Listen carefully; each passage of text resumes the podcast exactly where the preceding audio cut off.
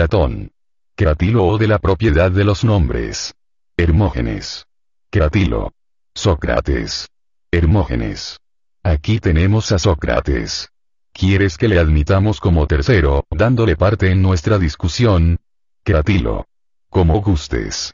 Hermógenes.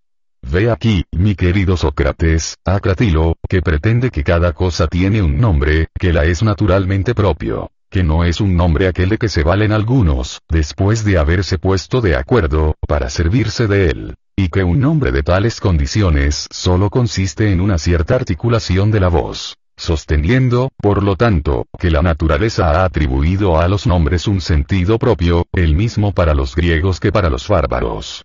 Entonces yo le he preguntado, si Cratilo es verdaderamente su nombre o no lo es. Él confiesa que tal es su nombre. ¿Y el de Sócrates? Le dije. Sócrates, me respondió.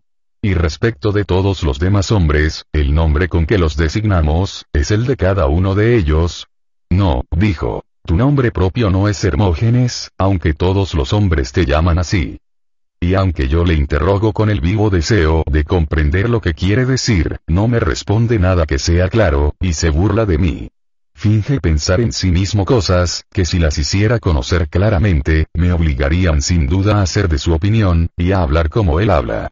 Por lo tanto, si pudieses, Sócrates, explicarme el secreto de Cratilo, te escucharía con mucho gusto. Pero tendré mucho más placer aún en saber de tus labios, si consientes en ello, qué es lo que piensas acerca de la propiedad de los nombres. Sócrates. Oh, Hermógenes, hijo de Hipónico.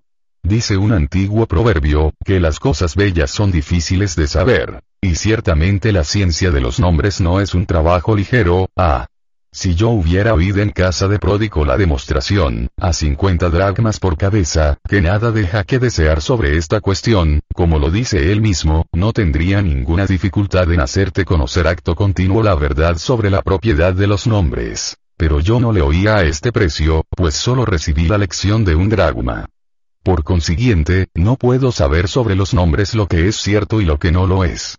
Sin embargo, Estoy dispuesto a unir mis esfuerzos a los tuyos y a los de Cratilo, y a hacer las posibles indagaciones con vosotros.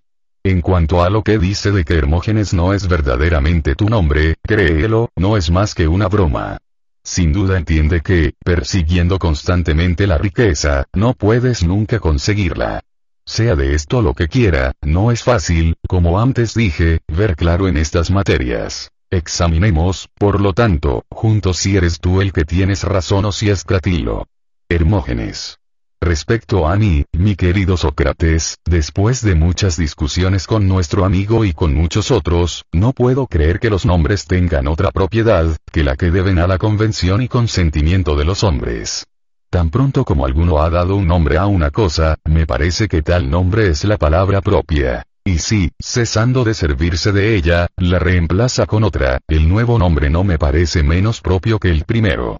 Así es que, si el nombre de nuestros esclavos lo sustituimos con otro, el nombre sustituido no es menos propio que lo era el precedente. La naturaleza no ha dado nombre a ninguna cosa. Todos los nombres tienen su origen en la ley y el uso, y son obra de los que tienen el hábito de emplearlos. Si este es un error, estoy dispuesto a instruirme, y a tomar lecciones, no solo de Cratilo, sino de todo hombre entendido, cualquiera que él sea. Sócrates. Quizá dices verdad, querido Hermógenes. Examinemos el punto. Basta que dé uno un nombre a una cosa, para que este nombre sea el de esta cosa. Hermógenes. Así me lo parece. Sócrates.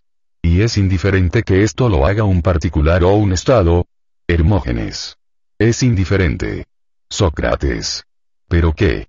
Si quiero nombrar la primera cosa que se me presente, por ejemplo, lo que llamamos hombre, llamándolo caballo, y lo que llamamos caballo, llamándolo hombre, un mismo ser tendrá el nombre de hombre para todo el mundo, y para mí solo el de caballo, y el mismo ser tendrá el nombre de hombre para mí solo y el de caballo para todo el mundo. He aquí claramente lo que tú dices. Hermógenes.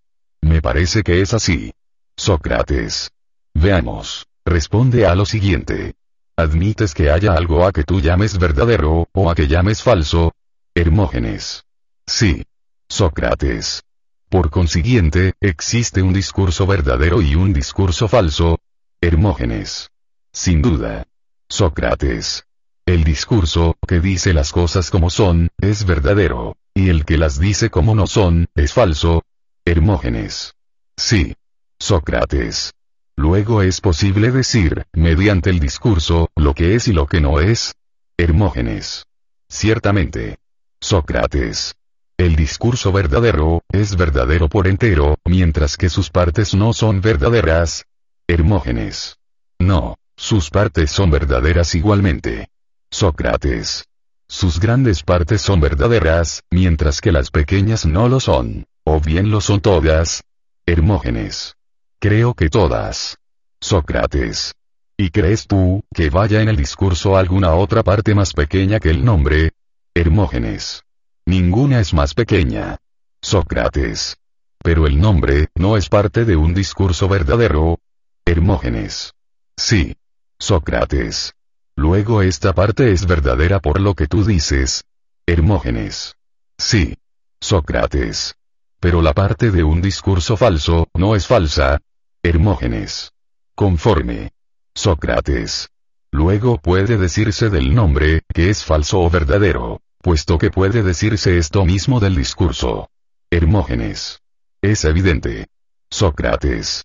Pero desde que alguno da un nombre a una cosa, ¿es verdaderamente el nombre de esta cosa? Hermógenes. Sí. Sócrates.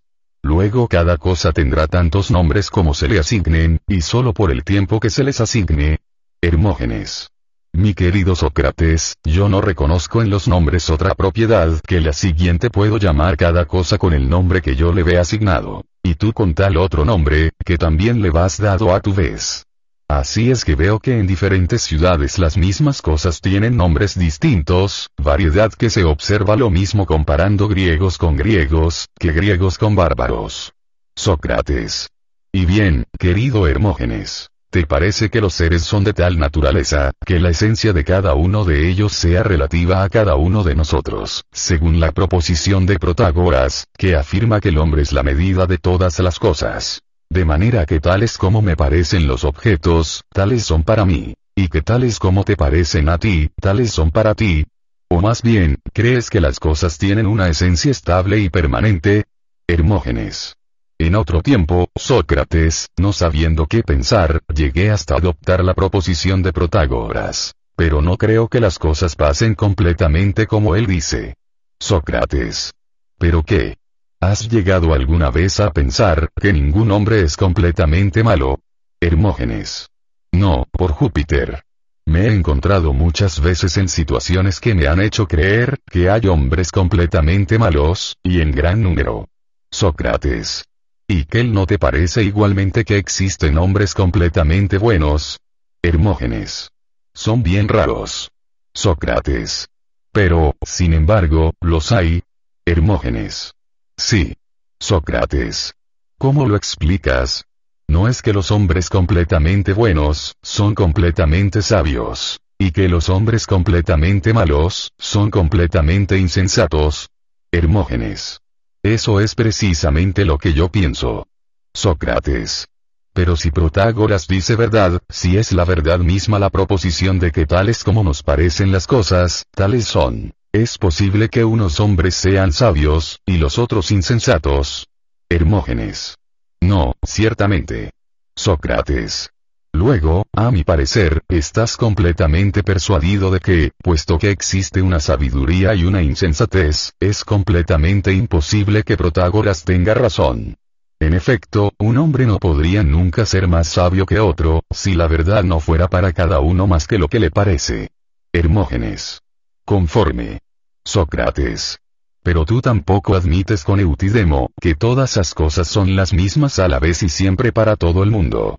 En efecto, sería imposible que unos fuesen buenos y otros malos, si la virtud y el vicio se encontrasen igualmente y siempre en todos los hombres. Hermógenes. Dices verdad. Sócrates.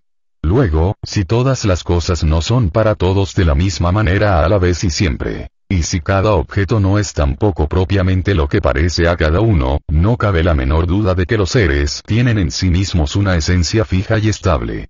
no existen con relación a nosotros, no dependen de nosotros, no varían a placer de nuestra manera de ver, sino que existen en sí mismos, según la esencia que les es natural. Hermógenes.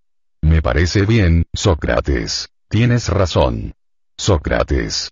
Ahora bien, siendo los seres así, ¿pueden ser sus acciones de otra manera? O más bien, ¿no son una especie de seres las acciones?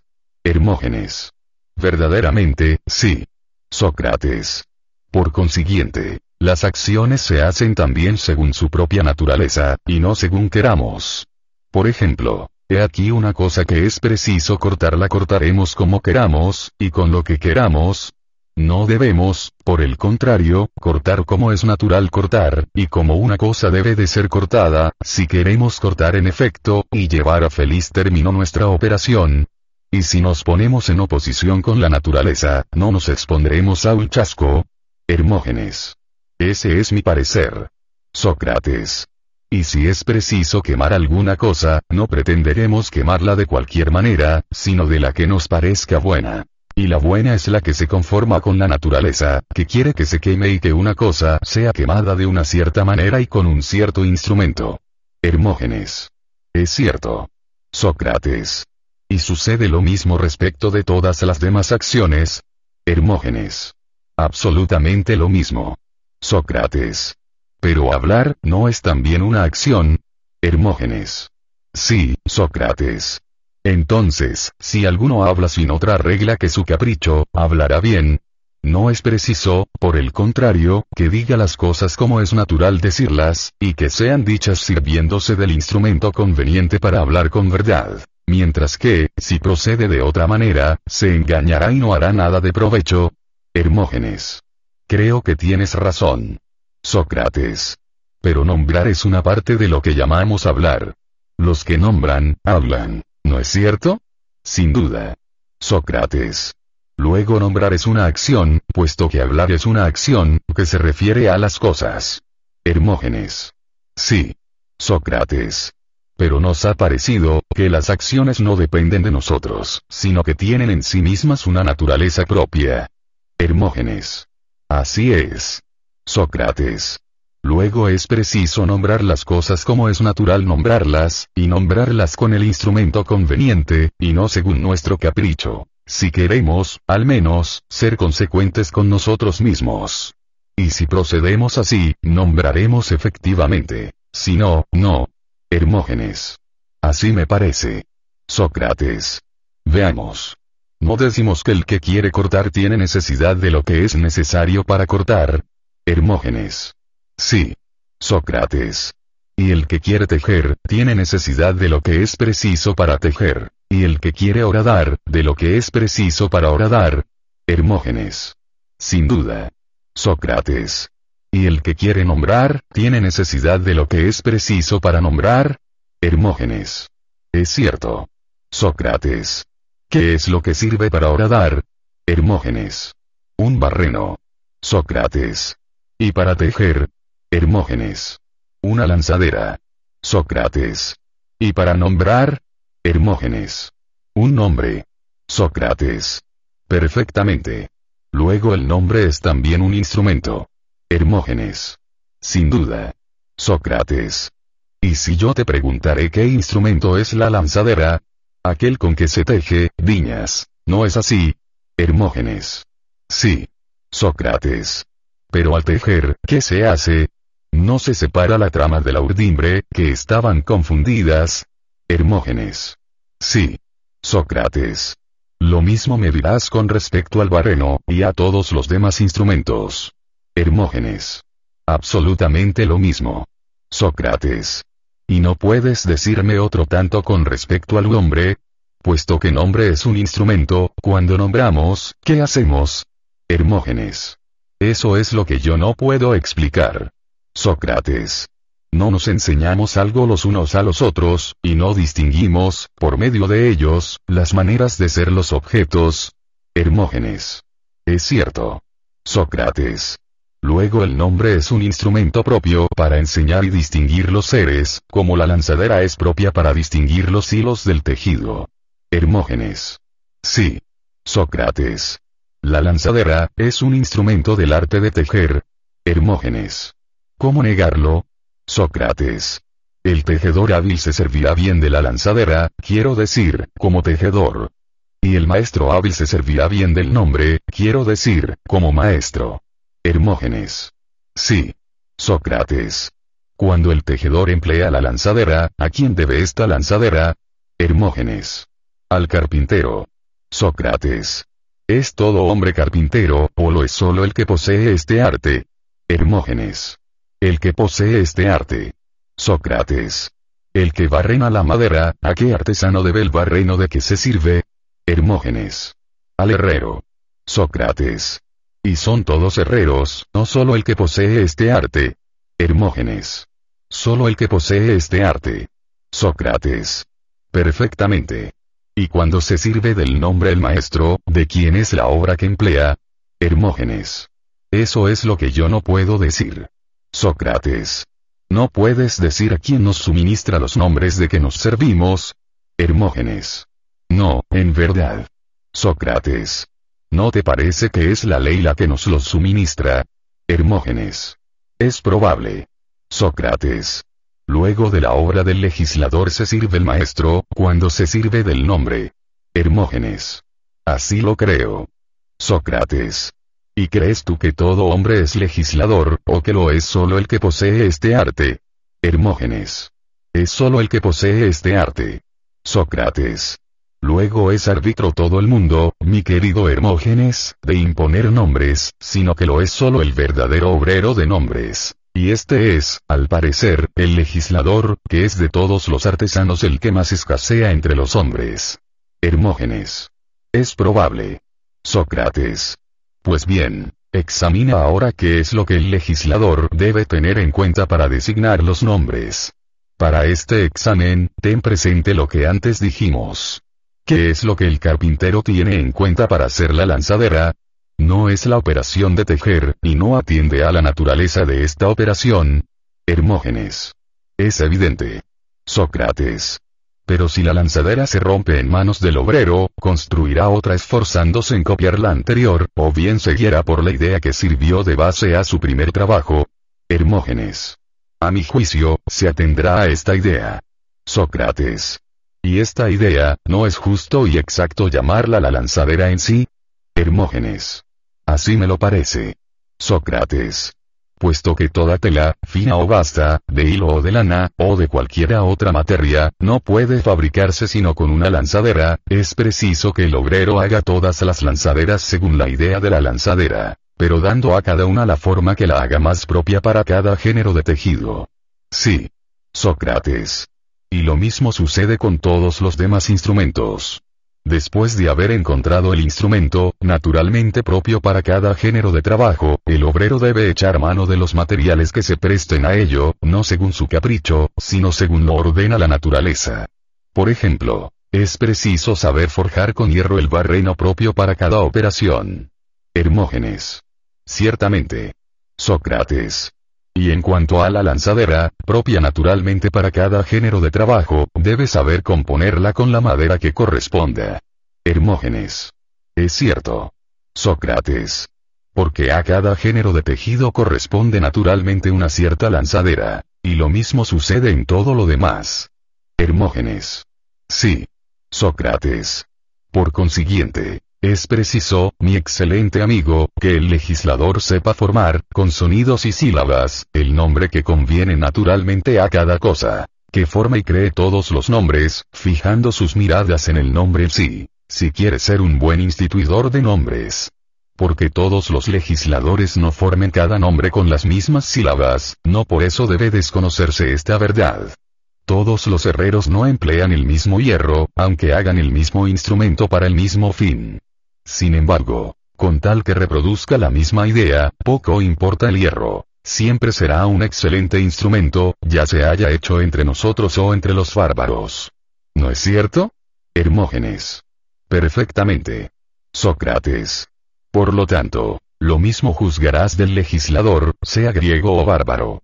Con tal que, conformándose a la idea del nombre, dé a cada cosa el que la conviene, poco importan las sílabas de que se sirva. No por eso dejará de ser buen legislador, sea en nuestro país o sea en otro. Hermógenes. Perfectamente. Sócrates. ¿Quién decidirá si a un trozo de madera se le ha dado la forma propia de una lanzadera? Será el que la ha hecho, el carpintero, o el que debe servirse de ella, el tejedor. Hermógenes. Lo más probable, Sócrates, es que sea el que se ha de servir de ella. Sócrates. ¿Y quién es el que debe servirse de la obra de un fabricante de liras? ¿No será este el más capaz de presidir al trabajo del obrero, y de juzgar enseguida si la obra está bien o mal ejecutada? Hermógenes. Sin duda. Sócrates. ¿Y quién es ese juez? Hermógenes. El tocador de lira. Sócrates. ¿Y quién es el que debe servirse de la obra del constructor de naves? El piloto. Sócrates. ¿Y quién vigilará mejor el trabajo del legislador, y juzgará con más acierto si ha obrado bien, sea entre nosotros, sea entre los bárbaros? ¿No es el mismo que debe servirse de él? Hermógenes. Sí. Sócrates. Primero, y el que debe servirse de él, no es el que posee el arte de interrogar. Hermógenes. Sin duda. Sócrates. Y también el de responder. Hermógenes. Sí. Sócrates. Y al que posee el arte de interrogar y de responder, ¿no le llamas dialéctico? Hermógenes. Así le llamo. Sócrates. Pero el carpintero, no tiene precisión de construir el timón bajo la vigilancia del piloto, si quiere que el timón llene su objeto. Hermógenes. Es justo. Sócrates. Y el legislador en la designación de los nombres, no es indispensable que tome por maestro a un dialéctico, si quiere designarlos convenientemente. Hermógenes. Es cierto. Sócrates. ¿No es este, mi querido Hermógenes, un negocio sencillo? Porque la institución de nombres no es tarea para un cualquiera, ni para gente sin talento. Y Cratilo habla bien cuando dice que hay nombres que son naturales a las cosas, y que no es dado a todo el mundo ser artífice de nombres. Y que solo es competente el que sabe qué nombre es naturalmente propio a cada cosa, y acierta a reproducir la idea mediante las letras y las sílabas. Hermógenes. Nada tengo que oponer, Sócrates, a lo que acabas de decir. Sin embargo, es difícil darse por convencido desde luego. Y creo que me convencerías mejor si me explicases cuál es esta propiedad de los nombres, fundada, según tu opinión, en la naturaleza. Sócrates. Yo, excelente Hermógenes, no me atrevo a tanto. Y olvidas lo que decía antes. Que ignorante de estas cosas, estaba pronto a examinarlas contigo. Pero el resultado de nuestras comunes indagaciones es que, al contrario de lo que creíamos al principio, nos parece ahora que el nombre tiene una cierta propiedad natural, y que todo hombre no es apto para dar a las cosas nombres convenientes. ¿No es cierto? Hermógenes. Perfectamente. Sócrates. Sentado esto, debemos indagar, puesto que deseas saberlo, en qué consiste la propiedad del nombre. Hermógenes. En efecto, deseo saberlo. Sócrates. Pues bien, examínalo.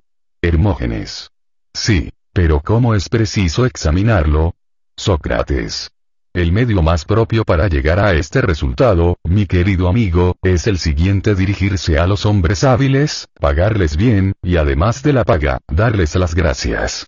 Los hombres hábiles son los sofistas. Tu hermano Calías, que les ha dado gruesas sumas, pasa por sabio. Y puesto que tú no posees parte alguna del patrimonio de tu familia, es preciso que halagues a tu hermano, y le supliques que te haga conocer esta propiedad de los nombres, que le enseñó Protágoras. Hermógenes. Sería de mi parte una extraña súplica, Sócrates, si después de haber rechazado absolutamente la verdad de Protágoras, diese yo algún valor a las consecuencias de esta verdad. Sócrates. ¿No te agrada este medio? Pues vamos en busca de Homero y de los demás poetas. Hermógenes. ¿Y qué dice Homero de la propiedad de los nombres, y en qué pasaje? Sócrates. En muchos. Los más extensos y bellos son aquellos en los que distingue, respecto de un mismo objeto, el nombre que le dan los hombres, y el que le dan los dioses. ¿No crees, que Homero en estos pasajes nos dice cosas notables y admirables sobre la propiedad de los nombres? Porque es evidente, que los dioses emplean los nombres en su sentido propio, tal como le ha hecho la naturaleza. ¿No es esta tu opinión? Hermógenes. Creo que si los dioses nombran ciertas cosas, las nombran con propiedad. Pero ¿de qué cosas quieres hablar? Sócrates. Ese río, que bajo los muros de Troya, tiene un combate singular con Vulcano, ¿no sabes que Homero dice, que los dioses le llaman Janto, y los hombres Escamandro? Hermógenes. Lo sé. Sócrates. Pues bien, ¿no crees que importa saber por qué a este río se le llama con más propiedad Janto, que Escamandro? O si quieres, fíjate en ese pájaro del que dice el poeta los dioses le llaman Caleis, y los hombres Simindis. ¿Crees tú que no sea interesante saber por qué se le llama Calcis con más propiedad que Simindis? Y lo mismo sucede con la colina Batieia, llamada también Mirine, y con otros mil ejemplos, tanto de este poeta como de otros. Pero quizá estas son dificultades, que ni tú ni yo podemos resolver. Mas los nombres de Escamandro y de Astianax, que, según Homero, son los del hijo de Héctor, están más a nuestro alcance. Y es más fácil descubrir la propiedad que les atribuye. ¿Conoces los versos, dónde están los nombres de que hablo? Hermógenes. Perfectamente. Sócrates. ¿Cuál de estos dos nombres te parece que Homero juzgó más propio para el joven Astianax o Escamandro? Hermógenes. No puedo decirlo. Sócrates. Razonemos de esta manera. Si se te preguntaré son los más sabios, los que dan los nombres con más propiedad, o son los menos sabios? Hermógenes. Evidentemente los más sabios, respondería yo. Sócrates. Hablando en general, son las mujeres las que te parecen más sabias en las ciudades, o los hombres. Hermógenes. Los hombres. Sócrates.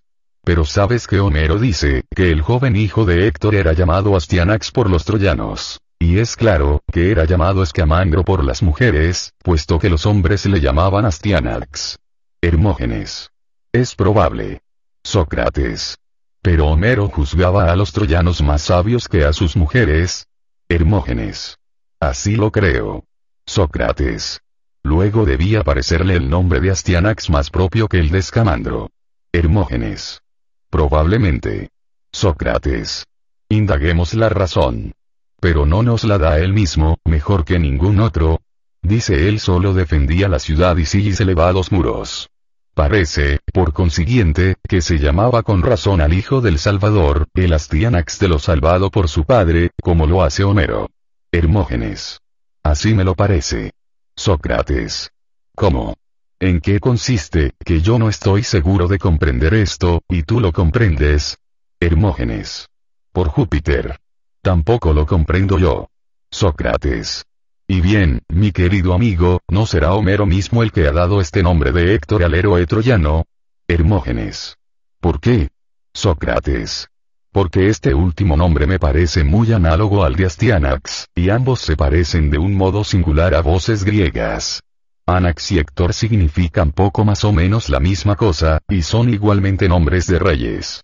En efecto, de lo que un hombre es Abax jefe seguramente es igualmente Xtop poseedor, porque dispone a su voluntad, es dueño de ello. Lo posee, es Xiege, pero quizá crees, que no digo cosa que merezca la pena, y que es una ilusión mía el creer haber encontrado algún rastro de la opinión de Homero acerca de la propiedad de los nombres.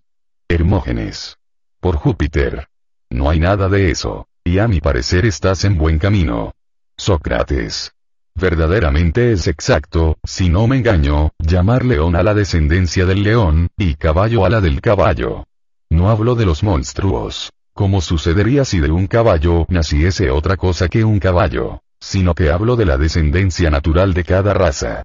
Si un caballo produjese contra naturaleza la descendencia natural de un buey, se llamaría a esta, no potro, sino becerro. Lo mismo sucede con el hombre es preciso, que su descendencia sea la de un hombre, y no la de ninguna otra especie, para merecer el nombre de hombre. Lo mismo sucede con los árboles y con todo lo demás. ¿No es esta tu opinión? Hermógenes. Sí, lo es. Sócrates. Bien dicho. Ten cuidado, sin embargo, no sea que te sorprenda. El mismo razonamiento prueba, que el vástago de un rey debe de ser llamado rey. Por lo demás, que una cosa sea expresada por tales o cuales sílabas, poco importa. Ni tampoco que se añada o se quite una letra. Basta que la esencia de la cosa domine en el nombre, y que se manifieste en él. Hermógenes. ¿Qué quieres decir con eso? Sócrates. Una cosa muy sencilla. Sabes que designamos las letras por los nombres, y no por sí mismas. Excepto 4e, u, o, u. En cuanto a las demás, vocales o consonantes, sabes que añadimos a ellas otras letras, para formar sus nombres. Y si hacemos predominar en cada nombre la letra que designa, se le puede llamar con razón el nombre propio de esta letra. Por ejemplo, la B, la beta, ya ves que la adición de la primero y de la décimo y de la A, no impide que la palabra entera exprese claramente la letra, que el legislador ha querido designar. Hasta este punto ha sobresalido en el arte de nombrar las letras. Hermógenes. Me parece que dices verdad. Sócrates. Y no deberemos razonar del mismo modo respecto al rey. De un rey nacerá un rey. De un hombre bueno, un hombre bueno. De un hombre hermoso, un hombre hermoso. Y así de lo demás. De cada raza nacerá un ser de la misma raza, salvos los monstruos. Y por la tanto será preciso emplear los mismos nombres. Pero como es posible variar las sílabas, puede suceder que el ignorante tome, como diferentes, nombres semejantes. Así como medicamentos distintos por el color o por el olor, nos parecen diferentes, aunque sean semejantes mientras que el médico, que solo considera la virtud de estos medicamentos, los juzga semejantes, sin dejarse engañar por circunstancias accesorias. Lo mismo sucede al que posee la ciencia de los nombres. Considera su virtud y no se turba, porque se añada, o se quite, o se trasponga alguna letra. Y aunque se exprese la virtud del nombre por letras completamente diferentes. Por ejemplo, los dos nombres de que hemos hablado antes, Astyanax y Héctor no tienen ninguna letra común, y sin embargo, significan la misma cosa. ¿Y qué relación hay en cuanto a las letras, entre estos nombres y el de Arquépolis jefe de la ciudad? Y sin embargo, tiene el mismo sentido. ¿Cuántos nombres no hay que significan igualmente un rey? ¿Cuántos que significan un general como Agis jefe, Polemarco jefe de guerra, Eupolemo buen guerrero? Otros designan un médico y Atrocles médico célebre, asesimblote curandero de hombres. Otros muchos podríamos nombrar, que, con sílabas y letras diferentes, expresan por su virtud la misma cosa. ¿Eres tú de esta opinión? Hermógenes. Lo soy completamente. Sócrates. Los seres que nacen según la naturaleza deben ser llamados con los mismos nombres. Hermógenes. Sin duda alguna. Sócrates. Pero si nace algún ser contra naturaleza, que pertenece a la especie de los monstruos. Si de un hombre bueno y piadoso nace un impío, como en el caso precedente, en el que un caballo produce lo propio de un buey, no es cierto que será indispensable darle el nombre, no del que le ha engendrado, sino del género a que pertenece. Hermógenes. Es cierto. Sócrates. Luego si de un hombre piadoso nace un impío, será preciso darle el nombre de su género. Hermógenes. Evidentemente. Sócrates. No se le llamará ni Teófilo amigo de Dios, ni Mesiteo que se acuerda de Dios, ni ninguna otra cosa análoga, sino que se le dará un nombre, que signifique todo lo contrario, si se ha de atender a la propiedad de los términos. Hermógenes. Nada más cierto, Sócrates. Sócrates. Así, oestes, mi querido Hermógenes, me parece una palabra bien aplicada, ya sea la casualidad, o ya sea algún poeta el autor de ella, porque expresa el carácter bravío y salvaje de este personaje, y todo lo que tiene de montaraz, o peivoz for el. Hermógenes. Así me lo parece, Sócrates. Sócrates. El nombre que se dio a su padre, es también perfectamente natural. Hermógenes. Es cierto. Sócrates. En efecto, Agamenón tiene el aire de un hombre duro para el trabajo y la fatiga, una vez resuelto a ello, y capaz de llevar a cabo sus proyectos a fuerza de virtud. La prueba de esta indomable firmeza está en su larga estancia delante de Troya, a la cabeza de tan numeroso ejército. Era un hombre admirable por su perseverancia, Agostos catate en He aquí lo que expresa el nombre de Agamenón. Quizá el nombre de Atreo no es menos exacto. La muerte de Crisipo, y su crueldad con Tiestes, son cosas funestas y ultrajantes para la virtud, onpaito. Asenif fatera prosareten. Este nombre, sin embargo, tiene un sentido un poco inverso y como oculto, lo que hace que no descubre a todo el mundo el carácter del personaje. Pero los que saben interpretar los nombres, conocen bien lo que quiere decir Atreo. En efecto, ya se le haga derivar de Fatreires, inflexible, o de Arpemofatreston, intrépido, o de Oxepofaterón, ultrajante, en todo caso este nombre es perfectamente propio. El nombre dado a Pélope me parece también lleno de exactitud. Expresa, en efecto, que un hombre, que no ve más que lo que está cerca de él, merece que se le llame así. Hermógenes. ¿Cómo es eso? Sócrates. De esta manera. Cuéntase que este hombre, cuando hizo perecer a Mirtilo, no pensó en el porvenir, ni previo el cúmulo de desgracias que preparaba a su posteridad. Solo vio lo más próximo, toi fuif toegus, lo presente, toi apax pasto para Jiremag, lo que se expresa por el término, Quio Pelasgi de aquí Pélope, y puso cuanto estaba de su parte para llegar a ser esposo de Hipodamia. Con respecto a Tántalo, quien no tendrá por justo y natural este nombre, si es cierto lo que se cuenta de este personaje? Hermógenes. ¿Y qué se cuenta? Sócrates. Por lo pronto, durante su vida tuvo que soportar primero las más terribles desgracias, y más tarde la ruina de su patria. Después de su muerte sufre en los infiernos el suplicio de la roca suspendida, taxabreía, talanteyaj sobre su cabeza, que tenía una singular conformidad con su nombre. No es inverosímil que la casualidad de la tradición le haya dado este nombre, a la manera de una persona que, queriendo llamarle muy desgraciado Taaptatov, Talantatong, hubiese disimulado un poco, y le hubiese llamado Tántalo. El nombre de su padre, Suxeus, Júpiter, me parece admirablemente escogido. Pero no es fácil penetrar su sentido. El nombre de Júpiter encierra él solo todo un discurso. Le hemos dividido en dos partes, de que indistintamente hacemos uso, diciendo tan pronto en Asenag, como ahí Aidia. Reunidos estos dos términos, expresan la naturaleza del Dios. Y tal debe ser, como vemos dicho, la virtud del nombre. En efecto, para nosotros y para todos los seres que existen, no hay otra verdadera causa de la vida, tos dicen dicen, que el Señor y Rey del universo. No podía darse a este Dios un nombre más exacto, que el de aquel por el que viven. Quinto dicen, todos los seres vivos. Pero, como dije antes, este nombre único ha sido dividido en dos diferentes. Que Júpiter sea el hijo de Povo y Cronos, Saturno, parecerá al pronto una cosa impropia, pero es muy racional pensar que Júpiter desciende de alguna inteligencia superior.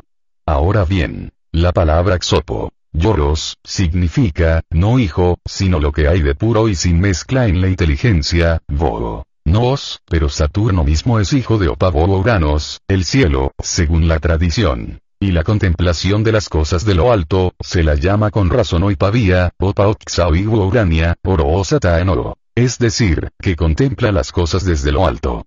De aquí procede, mi querido Hermógenes, según dicen los que son entendidos en las cosas celestes, el espíritu puro. Y por esto el nombre de Upavos Uranos, le ha sido dado con mucha propiedad. Si recordase la genealogía de Siodo, y los antepasados de los dioses que acabo de citar, no me cansaría de hacer ver que sus nombres son perfectamente propios. Y seguiría hasta hacer la prueba del punto a que podría llegar esta sabiduría, que me ha venido de repente, sin saber por dónde, y que no sé si debo darla o no por concluida. Hermógenes.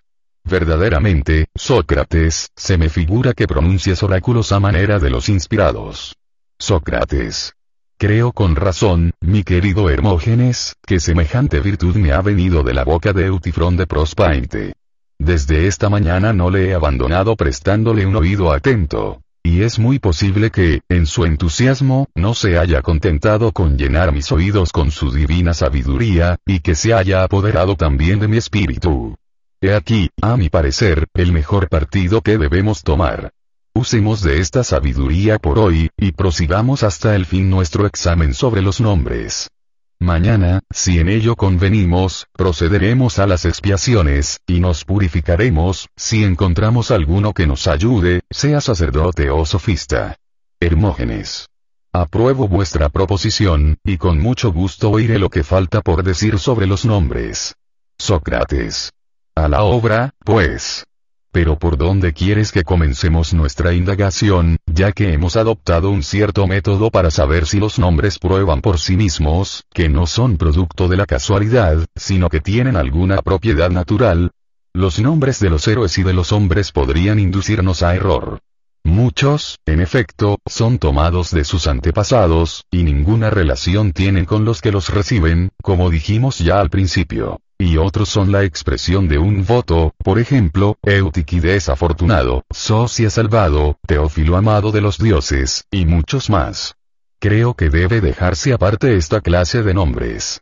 Es muy probable que los verdaderamente propios se encuentran entre los que se refieren a las cosas eternas y al orden de la naturaleza porque en la formación de estos nombres ha debido ponerse mayor cuidado. Y no es imposible que algunos hayan sido formados por un poder más divino que el de los hombres. Hermógenes. No es posible hablar mejor, Sócrates. Sócrates. No es oportuno comenzar por los dioses, e indagar por qué razón se les ha podido dar con propiedad el nombre de Soiseo y el Hermógenes. Muy bien. Sócrates. He aquí lo que sospecho. Los primeros hombres, que habitaron la Grecia, no reconocieron, a mi parecer, otros dioses que los que hoy día admiten la mayor parte de los bárbaros, que son el sol, la luna, la tierra, los astros y el cielo. Como los veían en un movimiento continuo, y siempre corriendo, Eoptaseonta, a causa de esta propiedad de correr ese cuarto, Sein, los llamaron Eoiseoi. Con el tiempo las nuevas divinidades que concibieron, fueron designadas con el mismo nombre. ¿Te parece que esto que digo se aproxima a la verdad? Hermógenes. Me parece que sí. Sócrates. ¿Qué deberemos examinar ahora? Evidentemente los demonios, los héroes y los hombres. Hermógenes. Veamos los demonios. Sócrates. Verdaderamente, Hermógenes, ¿qué puede significar este nombre, los demonios, Mira si lo que pienso te parece acertado. Hermógenes. Habla. Sócrates. ¿Sabes a quiénes llama Hesiodo demonios? Hermógenes. No me acuerdo.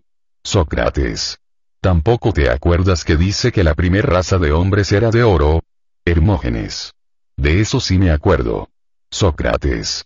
El poeta se explica de esta manera desde que la parca ha extinguido esta raza de hombres, se los llama demonios, habitantes sagrados de la tierra, bienhechores, tutores y guardianes de los hombres mortales. Hermógenes. Y bien, ¿qué significa eso? Sócrates. ¿Qué? Que no creo que Siodo quiera decir que la raza de oro estuviese formada con oro, sino que era buena y excelente. Y lo prueba que a nosotros nos llama raza de hierro. Hermógenes. Es cierto. Sócrates. ¿Crees que si entre los hombres de hoy se encontrase uno bueno, Hesíodo le colocaría en la raza de oro? Hermógenes. Probablemente. Sócrates. ¿Y los buenos, son otra cosa que los sabios? Hermógenes. Son los sabios. Sócrates. Esto basta, en mi juicio, para dar razón del nombre de demonios. Si Hesíodo los llamó demonios, fue porque eran sabios y hábiles, Sairínove. Daemones, palabra que pertenece a nuestra antigua lengua. Lo mismo Hesíodo que todos los demás poetas tienen mucha razón para decir que, en el instante de la muerte, el hombre, verdaderamente bueno, alcanza un alto y glorioso destino, y recibiendo su nombre de su sabiduría, se convierte en demonio. Y yo afirmo a mi vez que todo el que es J of Daemon, es decir, hombre de bien, es verdaderamente demonio durante su vida y después de la muerte, y que este nombre le conviene propiamente. Hermógenes. No puedo menos de alabar lo que dices, Sócrates. ¿Pero qué son los héroes? Sócrates. No es punto difícil de comprender. Esta palabra se ha modificado muy poco, y demuestra que los héroes toman su origen del amor, epu, eros. Hermógenes. ¿Qué quieres decir con eso? Sócrates. ¿No sabes que los héroes son semidioses? Hermógenes. ¿Y qué? Sócrates. Es decir, que todos proceden del amor, ya de un dios con una mortal, ya de un mortal con una diosa. Si quieres que me refiera a la antigua lengua ática, entonces me entenderás mejor. Verás que el nombre de amor, al que deben los héroes su nacimiento, se ha modificado muy poco. Oh aquí cómo es preciso explicar los héroes. O si no hay que decir que eran sabios y oradores, versados en la dialéctica, y particularmente hábiles para interrogar, otan, porque eipsf, eireing significa hablar. Como decíamos, resulta que en la lengua ática son oradores o disputadores, pwn axotferote y la familia de los oradores y de los sofistas es nada menos que la raza de los héroes. Esto es fácil de concebir. Pero es más difícil saber PPR que a los hombres se les llama Amropoi. ¿Puedes tú explicarlo? Hermógenes. ¿Cómo podría serlo, mi querido Sócrates? Aunque fuese capaz de dar esta explicación, no lo haría, porque estoy persuadido de que tú la encontrarás mejor que yo. Sócrates. Está visto, a lo que veo, que tienes fe en la inspiración de Eutifrón. Hermógenes. Completamente. Sócrates. Es una fe fundada.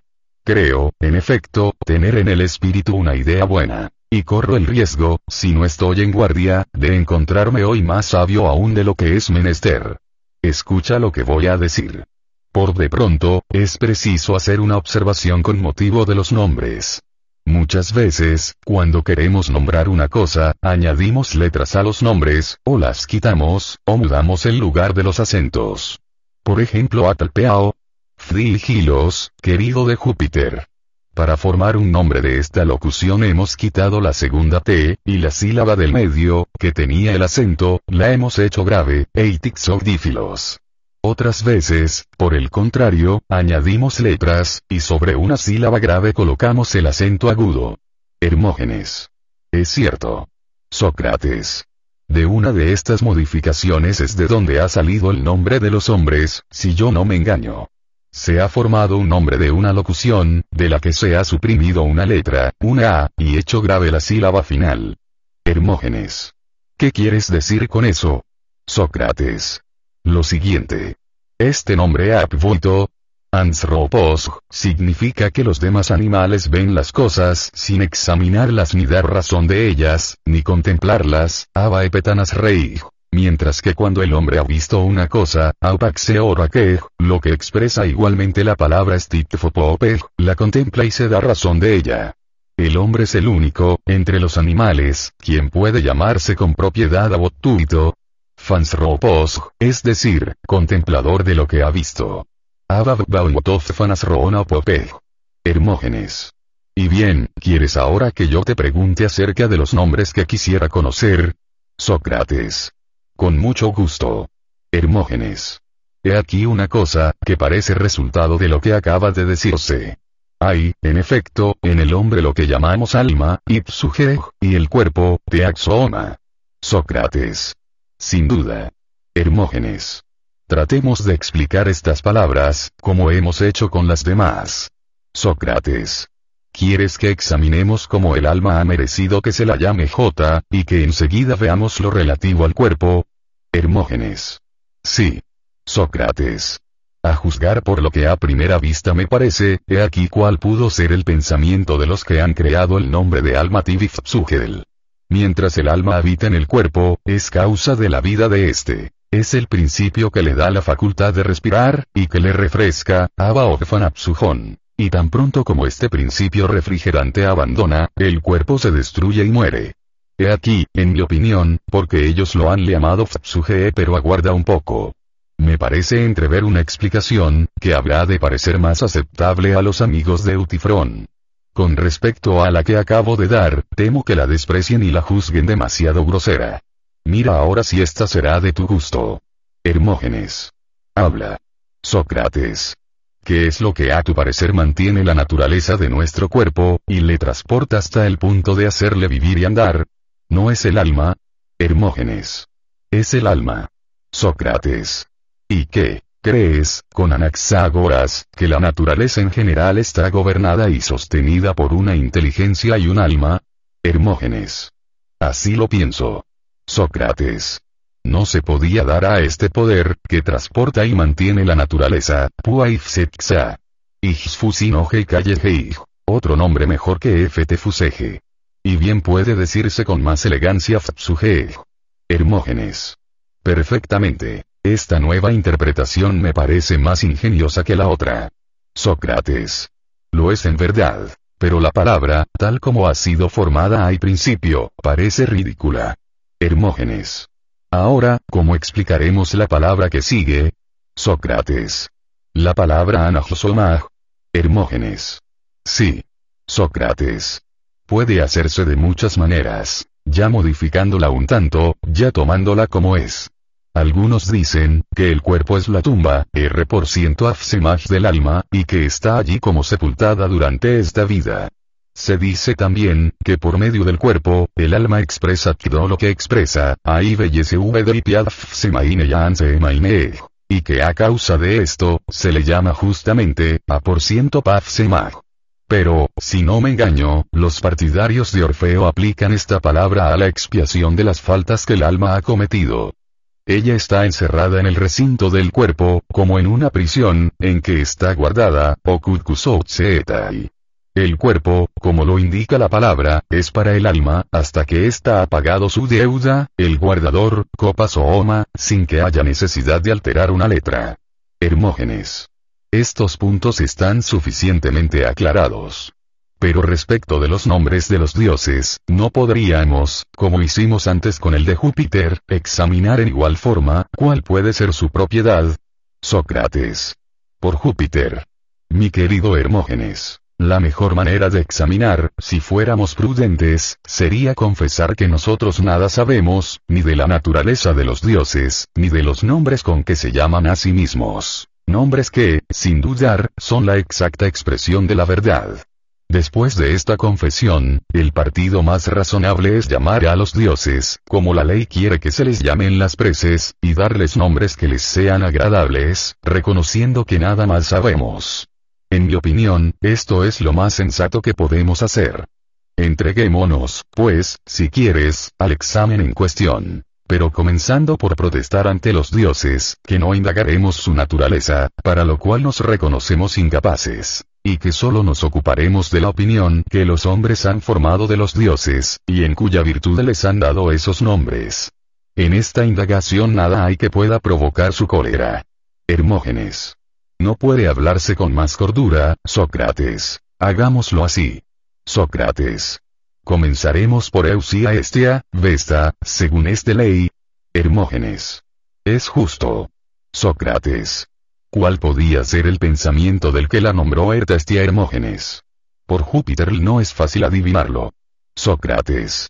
Me parece, mi querido Hermógenes, que los primeros que instituyeron los nombres, no eran espíritus despreciables, sino antes bien espíritus sublimes y de una gran penetración. Hermógenes. ¿Por qué? Sócrates.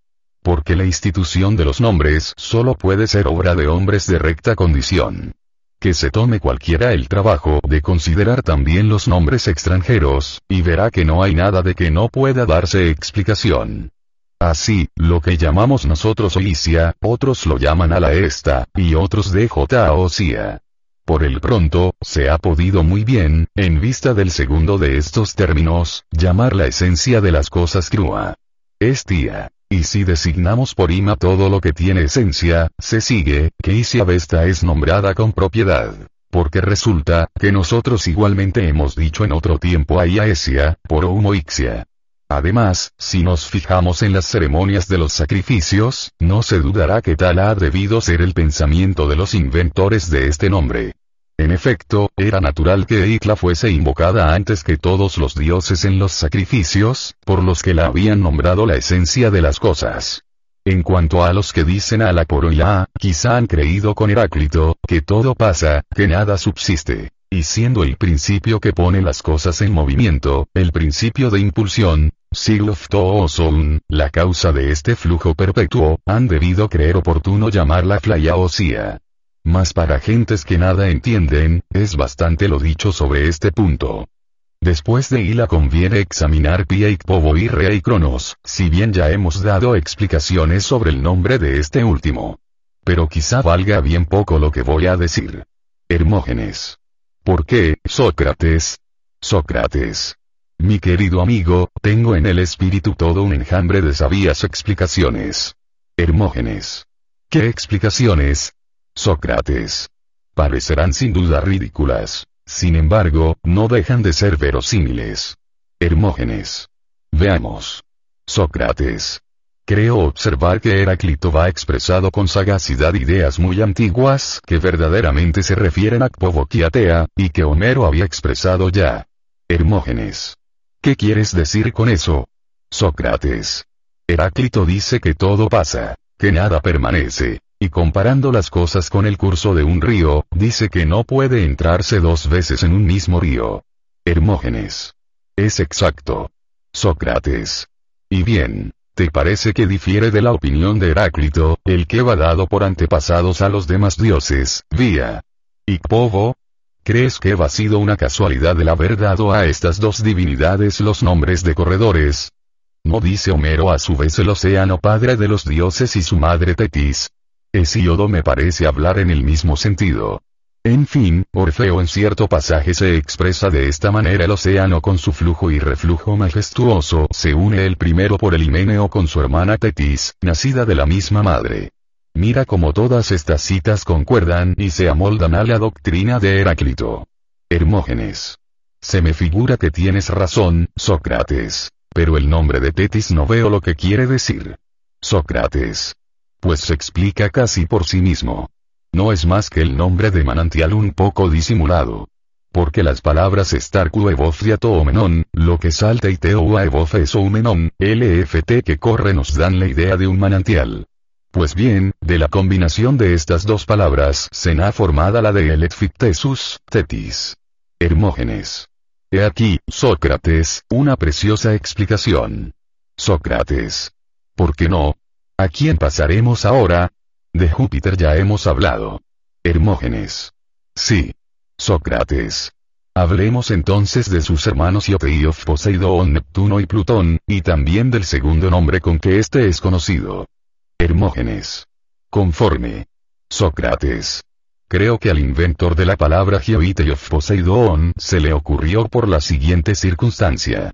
Según caminaba, la mar detuvo sus pasos, y no le permitió pasar adelante, siendo para él como una cadena puesta a sus pies, llamó al dios que preside a este poder José TSV Poseidón, es decir, que es una cadena para los pies, Mayejao. Cuarto Posides Mosón. J se habrá añadido por pura elegancia. O quizá, en lugar de la había primitivamente dos A, y significaba entonces el dios que lo sabe todo, Toxxaedu y Polla e Quizá también de la acción de conmover la tierra se le ha llamado el que conmueve, o Eikufoseyori. Y se habrá añadido una N y una S. En cuanto a Plutón, su nombre procede, de que es el que da la riqueza, y Choxot Ploutos, porque ella sale del seno de la tierra. El otro nombre de este dios Aisi, Aides, según opinión de la mayor parte de los hombres, expresa lo invisible, Ulgro Aides, y como este nombre inspira terror, prefieren llamarle Plutón. Hermógenes. ¿Pero qué te parece a ti, Sócrates? Sócrates. Creo que los hombres se engañan de muchas maneras respecto del poder de este Dios, y que no hay fundamento para temerle tanto.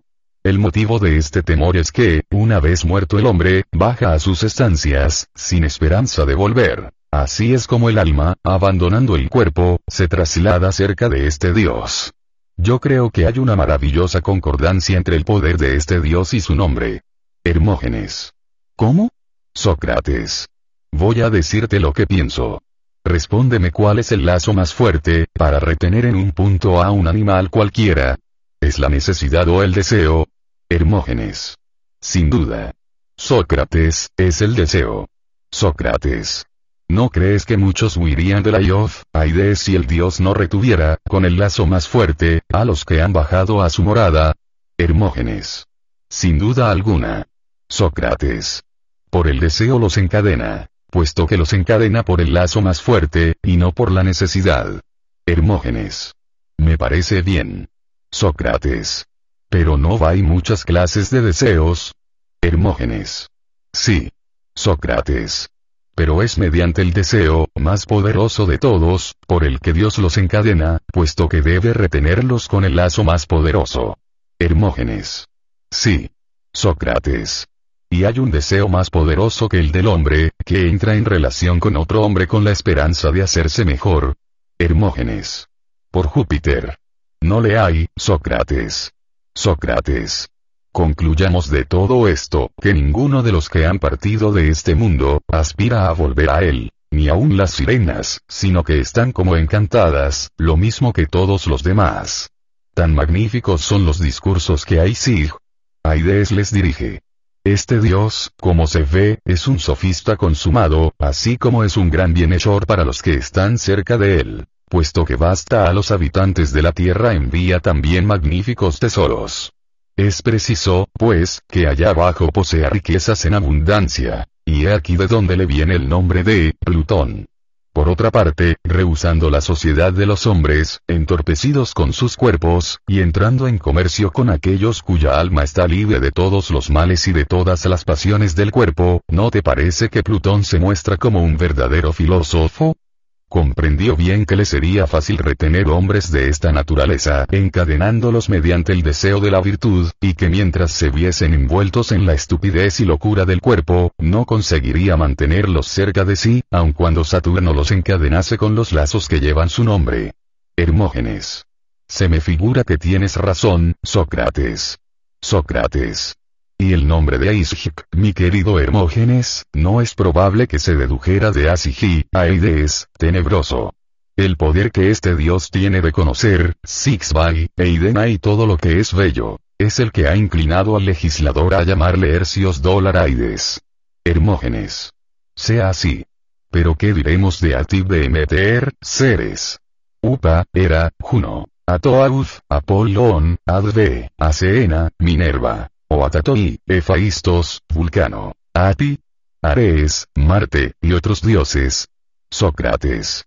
Aitibpe, Demeter, creo se llama así a causa de los alimentos que nos da como una madre, si soy Didousa Osmeler. Upa es una divinidad Amainefepux décimo primero dólar eratetis, pues que, según se refiere, fue amada por Júpiter. Quizá también preocupado con las cosas del cielo, el legislador ha querido ocultar bajo este nombre el de aire, ar, p, aer, descomponiéndole un poco y poniendo la letra del principio al fin. Lo que se hace patente cuando se pronuncia upa muchas veces seguidas. Hexpepata, Ferreafta, Proserpina es un nombre que, lo mismo que el de Apolo, inspira gran terror a la mayor parte de los hombres. Y esto es, a mi parecer, porque ignoran la propiedad de los nombres. En efecto, ellos le alteran hasta ver en este nombre el Hixpcreopt, Fersefone, que les parece temible. En realidad, ¿qué expresa? La sabiduría de esta diosa. En el movimiento que impulsa todas las cosas, la sabiduría consiste en poder tocarlas, cogerlas, seguirlas en su vida, Rejspitatpa, Ferepafa, era maravillosamente propia, para designar y sabiduría. Es decir, la facultad de tocar y de coger lo que marcha, to pepovoo, epafe toa feromenou. Y si Proserpina aparece unida al sabio Axk, es porque ella también es sabia. Pero hoy día se altera su nombre, J prefiriendo el placer del oído a la verdad, se la llama Epetpsntaferrefata. Lo mismo sucede respecto a Apolo los más temen el nombre de este dios, como si expresase alguna cosa terrible. ¿No lo sabes? Hermógenes. Perfectamente. Es verdad lo que dices. Sócrates. Y sin embargo, en mi opinión, tal nombre tiene una maravillosa relación con los atributos de este dios. Hermógenes. ¿Cómo? Sócrates. Trataré de hacerte conocer lo que pienso.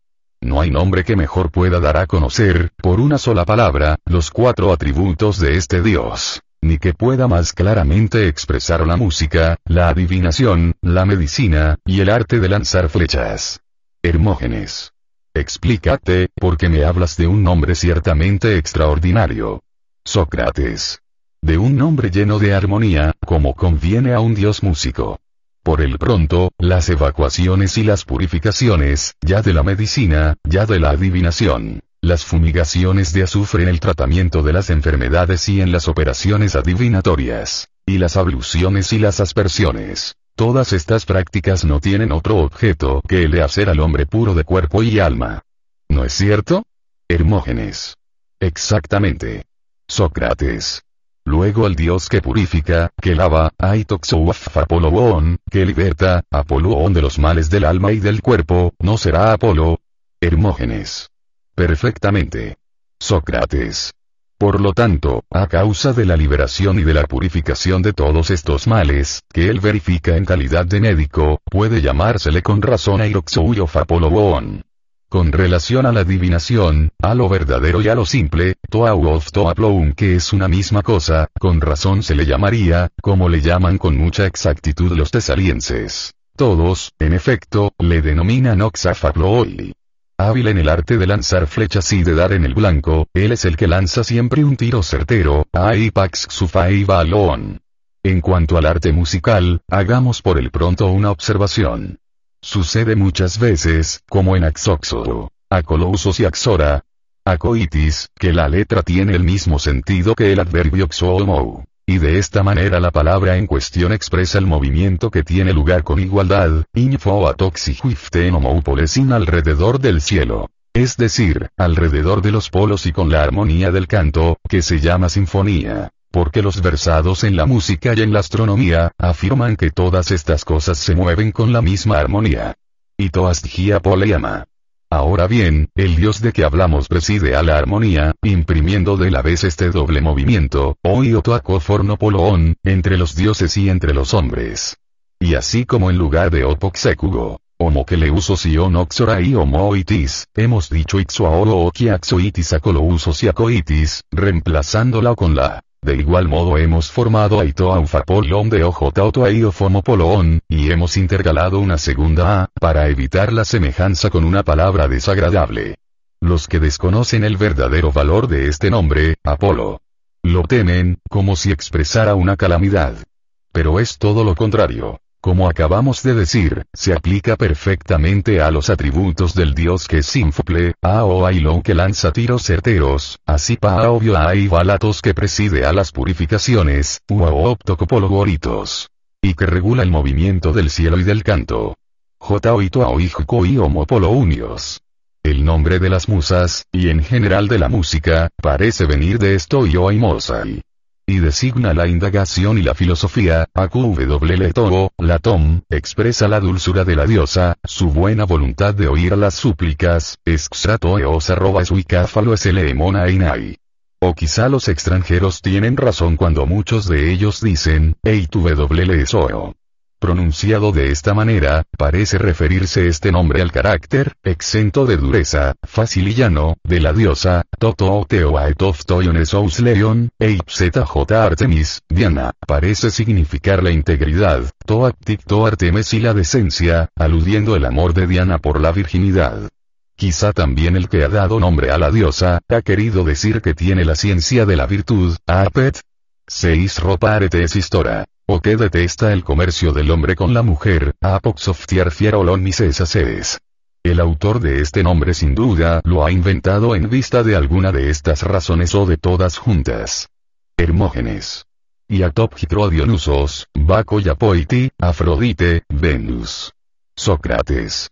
Cuestiones difíciles son esas, oh, hijo de Hipónico. Los nombres dados a estas divinidades tienen un doble sentido, uno serio y otro pueril. Con respecto al sentido serio, pregúntaselo a otros. Pero el pueril, podemos examinarlo, porque estas divinidades no son enemigas del estilo festivo. Aoguaro. Dionysos es el que da el riño o dido y por burla se le lía llamado Ayoiguao. Dido y misos. En manto al mismo vino, orboco como hace creer a la mayor parte de los bebedores que tienen razón no teniéndola, oistro advof tjzw y no ha podido ser llamado con completa exactitud Oyonous. Con respecto a Afrodite, no es posible contradecir a Hesiodo. Y es preciso reconocer con él, que ha sido nombrada así, porque ha nacido de, la espuma del mar, Toadpotonarou. Hermógenes. Pero, Sócrates, tú eres un buen ateniense, y no puedes olvidar a tu Vsacena, Minerva. Ni pasar en silencio a Efaistos, Vulcano y a Priares, Marte. Sócrates. No, no sería justo. Hermógenes. De ninguna manera. Sócrates. El otro nombre de la diosa deja conocer bastante lo que significa. Hermógenes. ¿Qué nombre? Sócrates. Nosotros la llamamos aún Palas. Hermógenes. En efecto. Sócrates. Estaríamos en lo cierto, a mi entender, creyendo que ese nombre viene del arle de las armas, Agiseptot. Fitaoi. Opilewite sentai soploisorgese oros. En efecto, la acción de lanzarse uno mismo, o de lanzar algún objeto, levantándole de la tierra y blandiéndole en las manos, la expresamos con las palabras, Estai, o orgeisai. Hermógenes. Muy bien. Sócrates. De aquí el nombre de Palas. Hermógenes. Perfectamente. Pero el otro nombre, ¿cómo le explicas? Sócrates. El de Autiboía Seena. Hermógenes. Sí. Sócrates. Eso, amigo mío, es más difícil. Creo que los antiguos se han representado a Minerva de la misma manera que lo hacen nuestros hábiles intérpretes de Homero.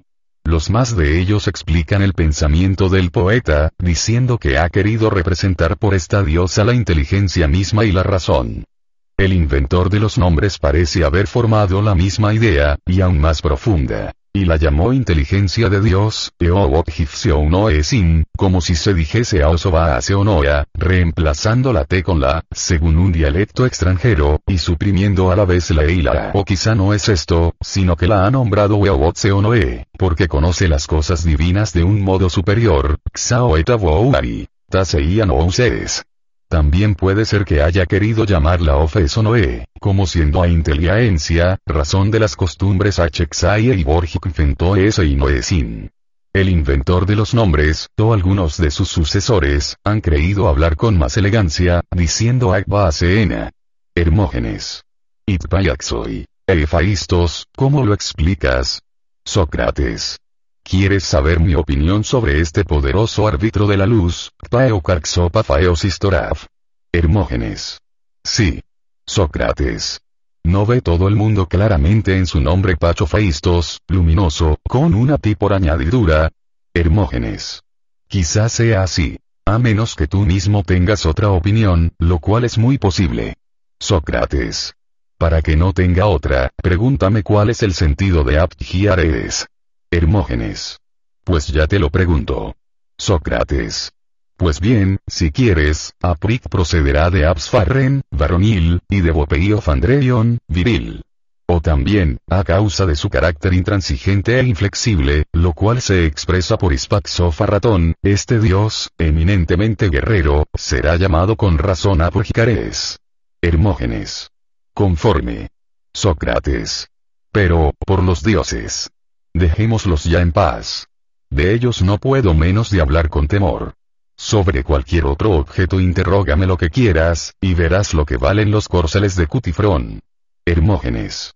Haré lo que dieres. Pero permíteme que te haga una pregunta aún sobre Epenes, Mercurio, ya que Cratilo niega que yo sea verdaderamente Hermógenes. Examinemos el sentido de esta palabra, Epc, y sepamos si Cratilo tiene razón. Sócrates. Me parece que Lipig se refiere muy particularmente al discurso. Intérprete, mensajero, raptor, seductor, orador, protector del comercio. Todos estos atributos suponen el poder de la palabra. Pero, como ya dijimos, el término EPV expresa el uso de la palabra y por otra parte, la palabra TXXO en Texao, empleada muchas veces por Homero, tiene el sentido de inventar.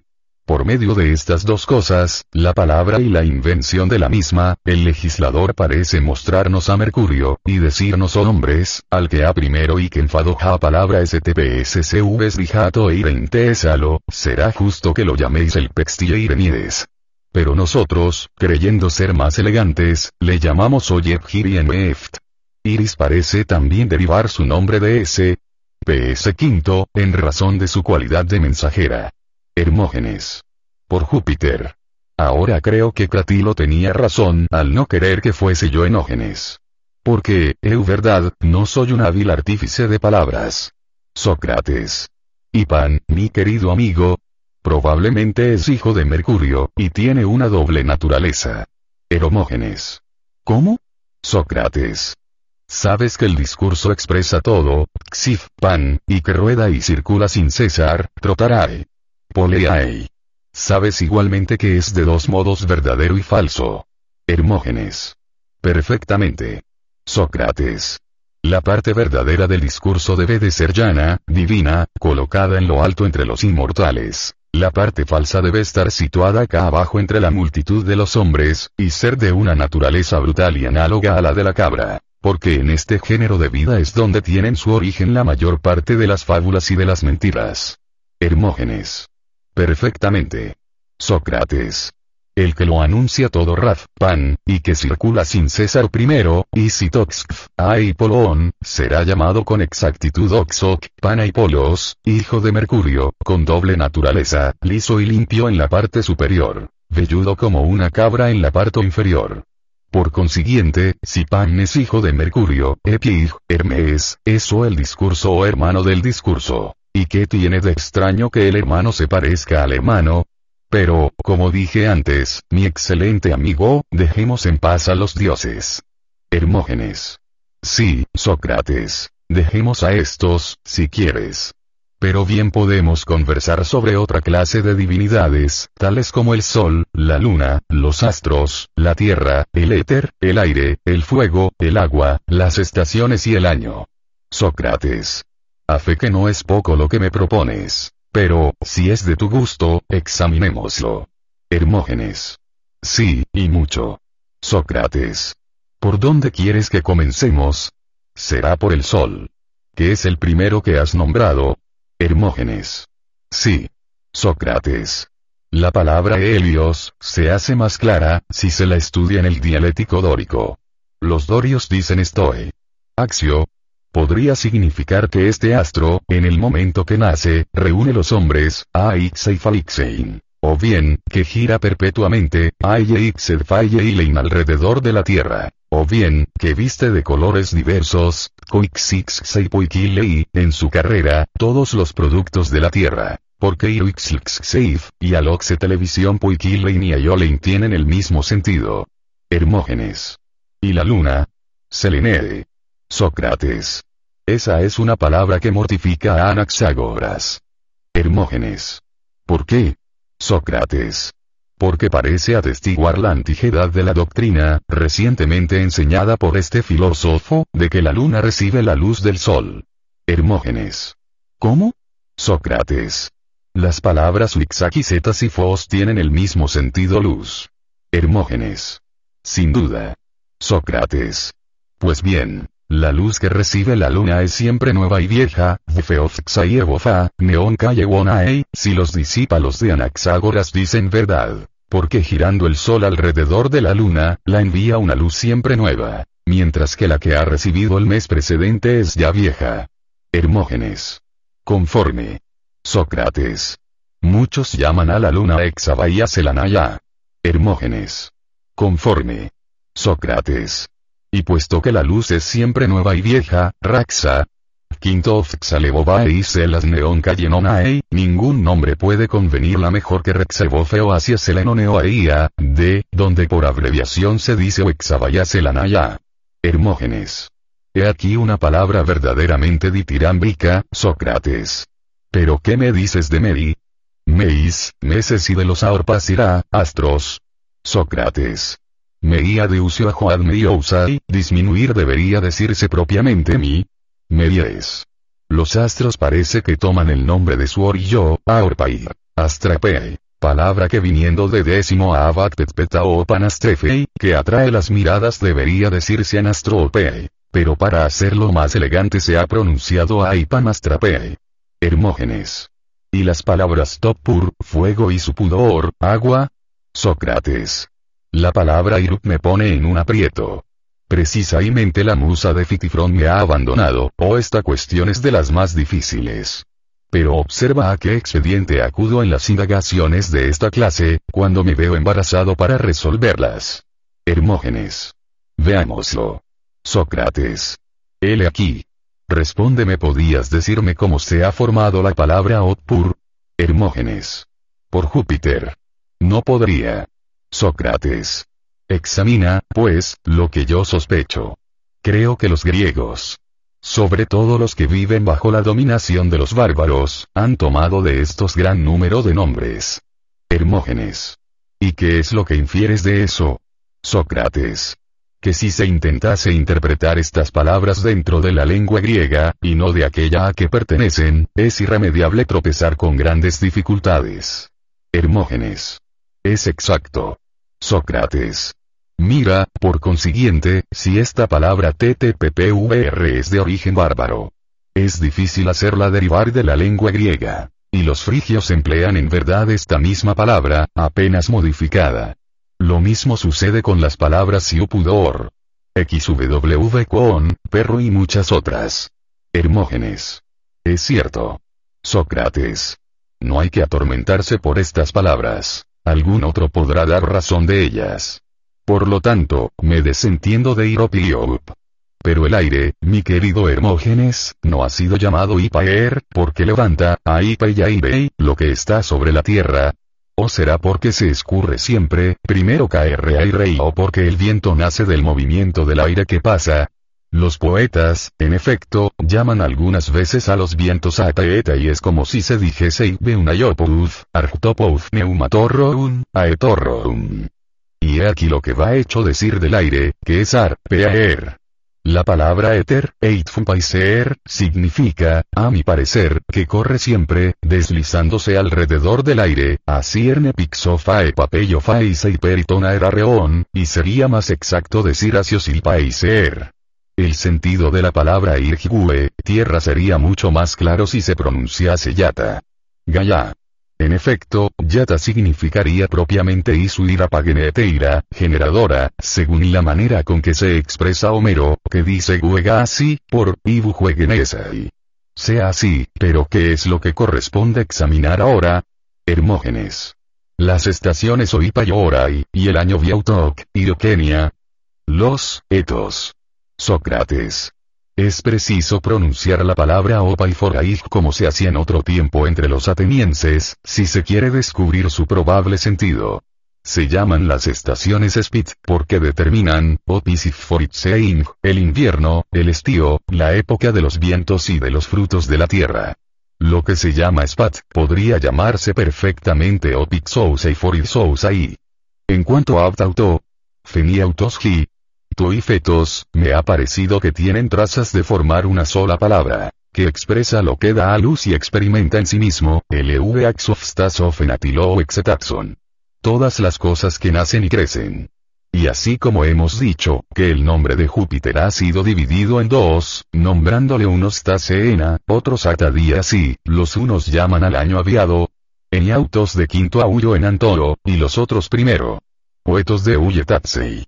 La locución completa es Ebautafxacofenautoetapson, y que es una y doble. Lo que hace que con una sola palabra han podido formarse dos nombres, Ebeauto, y Token y Autosietos.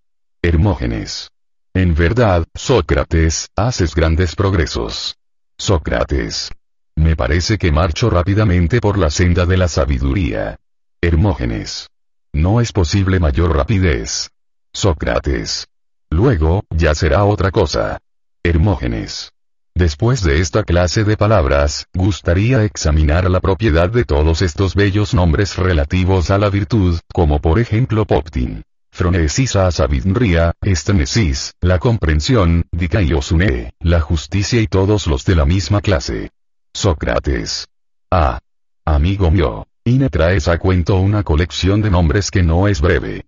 Sin embargo, puesto que me he vestido con la piel de león, no me es lícito retroceder. Por lo tanto, es preciso examinar las palabras kpoit. Aofeai. Nume, conocimiento, episteme, ciencia y todos esos preciosos nombres de que hablas. Hermógenes. Sí, seguramente. No podemos abandonar esta materia. Sócrates. Por el can.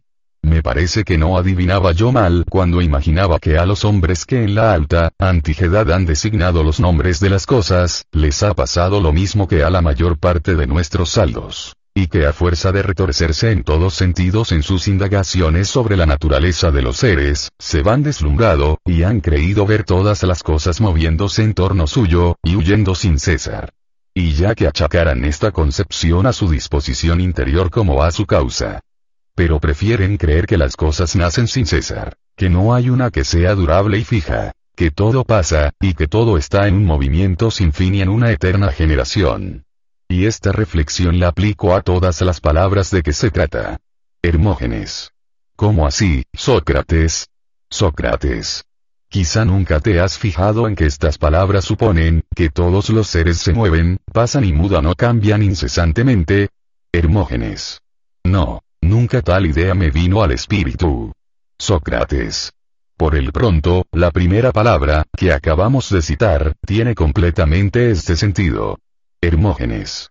¿Cuál? Sócrates. Pobrigin. Fronesis. Significa, en efecto, la inteligencia de aquello que se muere y corre, opa. Foras noesis. O quizá podría explicarse por la ventaja que se saca del movimiento, opa y opt, si foras sin. En todo caso, se refiere al movimiento. Si te parece, no será el examen de la generación, MC quinto TNV Goneslomesin. Porque Booluavite MTZZXV no Mania Scopain tienen el mismo sentido examinar. Si quieres, Bargitie y Noesis, la inteligencia será el deseo de la novedad, Neonesis. Por novedad de las cosas es preciso entender, que mudan sin cesar. El que ha inventado la palabra Beoa y Neoesis, ha querido decir que el alma desea este perpetuo cambio porque en otro tiempo no se decía Borat Noesis, sino que en lugar de la R se ponían 12, Vio. Sofrosune, la prudencia es la conservadora, tumpia sotería, de aquello de que acabamos de hablar, de la sabiduría, apopfe, froneseoros. E initi tete episteme, la ciencia nos representa un alma, que de acuerdo con la razón, sigue las cosas en su movimiento, sin perderlas jamás de vista, porque ni se adelanta ni se atrasa. Es preciso, pues, eliminarla e nombrar la ciencia mirtripipisteme, fiel. Su vesi. Signesis parecería formada como un mollit, J.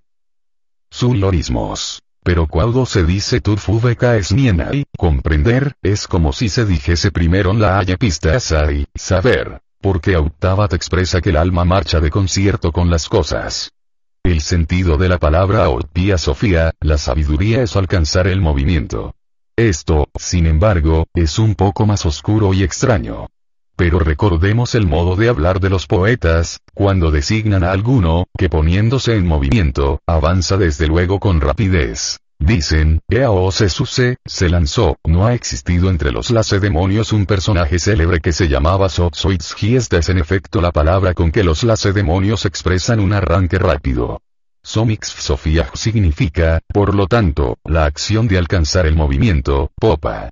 Scat cuarto hora pafeen, en el flujo general de los E, res. La palabra ayagófaga son, el bien conviene a lo que hay de admirable, primero afasto o agasto, en la naturaleza entera. Moviéndose todos los seres, los unos lo hacen con rapidez, los otros con lentitud. Todas las cosas no son rápidas, pero algunas son admirables por su rapidez. Y la expresión Geoff se aplica a lo que es admirable por su rapidez, to tj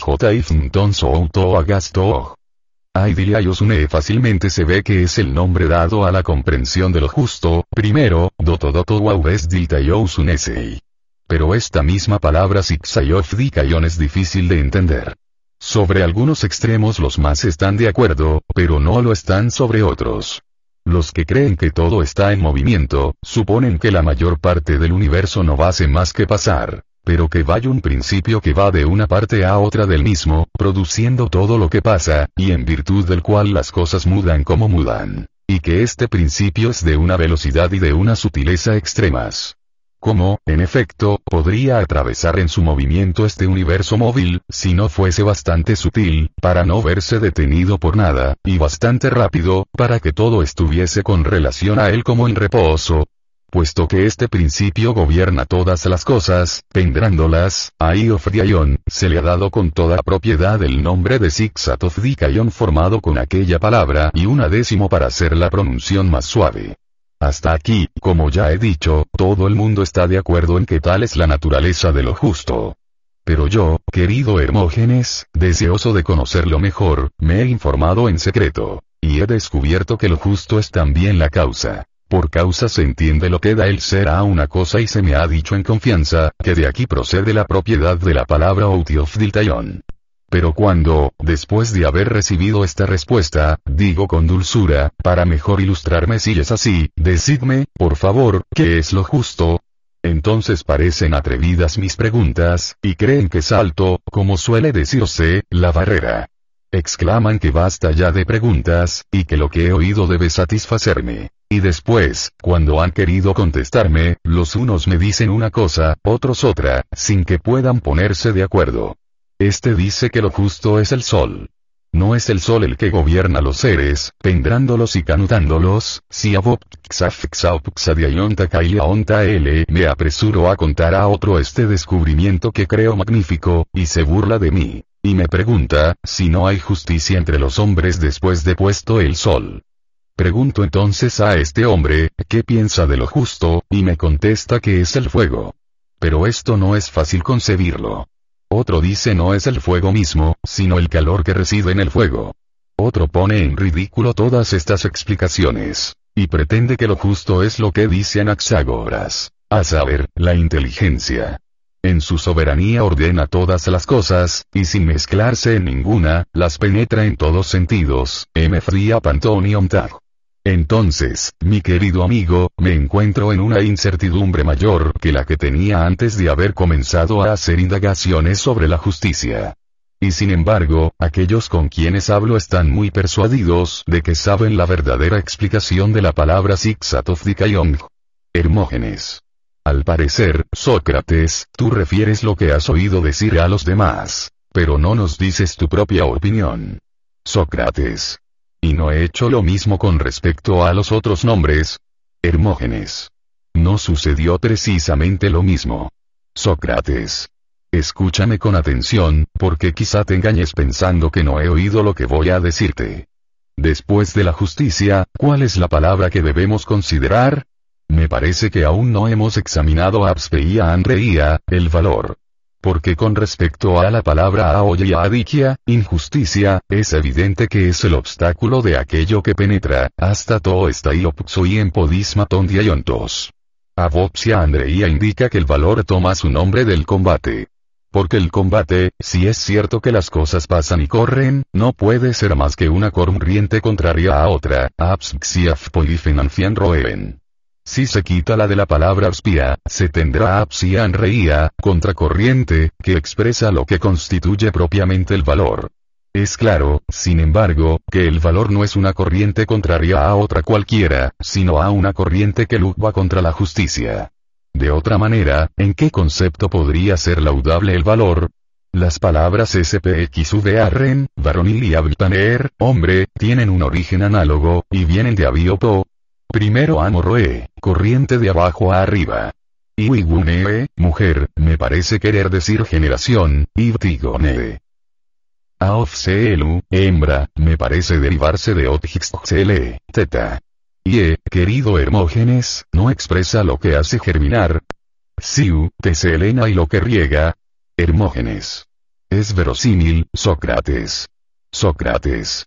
La misma palabra Axxalein, me parece representar el crecimiento de los jóvenes por lo rápido y repentino que es. Y es lo que ha querido imitar el autor de este nombre al formarle combinando Efsein, correr Ixtao Ayalesa y lanzarse. Pero no observas que yo me voy a derecha e izquierda tan pronto como me encuentro en un terreno más firme. Y sin embargo, cuántas y cuán importantes cuestiones nos quedan por resolver. Hermógenes. Es la verdad. Sócrates. Una de ellas consiste en averiguar lo que la palabra C16 ftejne, arte quiere decir. Hermógenes. Sin duda. Sócrates. Pues bien, no significa un modo de ser la inteligencia 14 bofexinour. Basta eliminar la décimo e intercalar una entre la y la quinto y otra entre la quinto y la t. Hermógenes. He allí, Sócrates, una explicación que no tiene nada de buena. Sócrates. Oh, mi excelente amigo. Tú no sabes que los nombres primitivos han sido completamente desfigurados a fuerza de querer hacerlos magníficos. Se han añadido letras y se han quitado, consultando la armonía. En fin, han quedado desfiguradas las palabras en todos sentidos, ya a causa de falsos embellecimientos, ya por efecto del tiempo. Así, en la palabra xaxoyapofliatoptron, espejo, no se ha intercalado lap contra toda razón.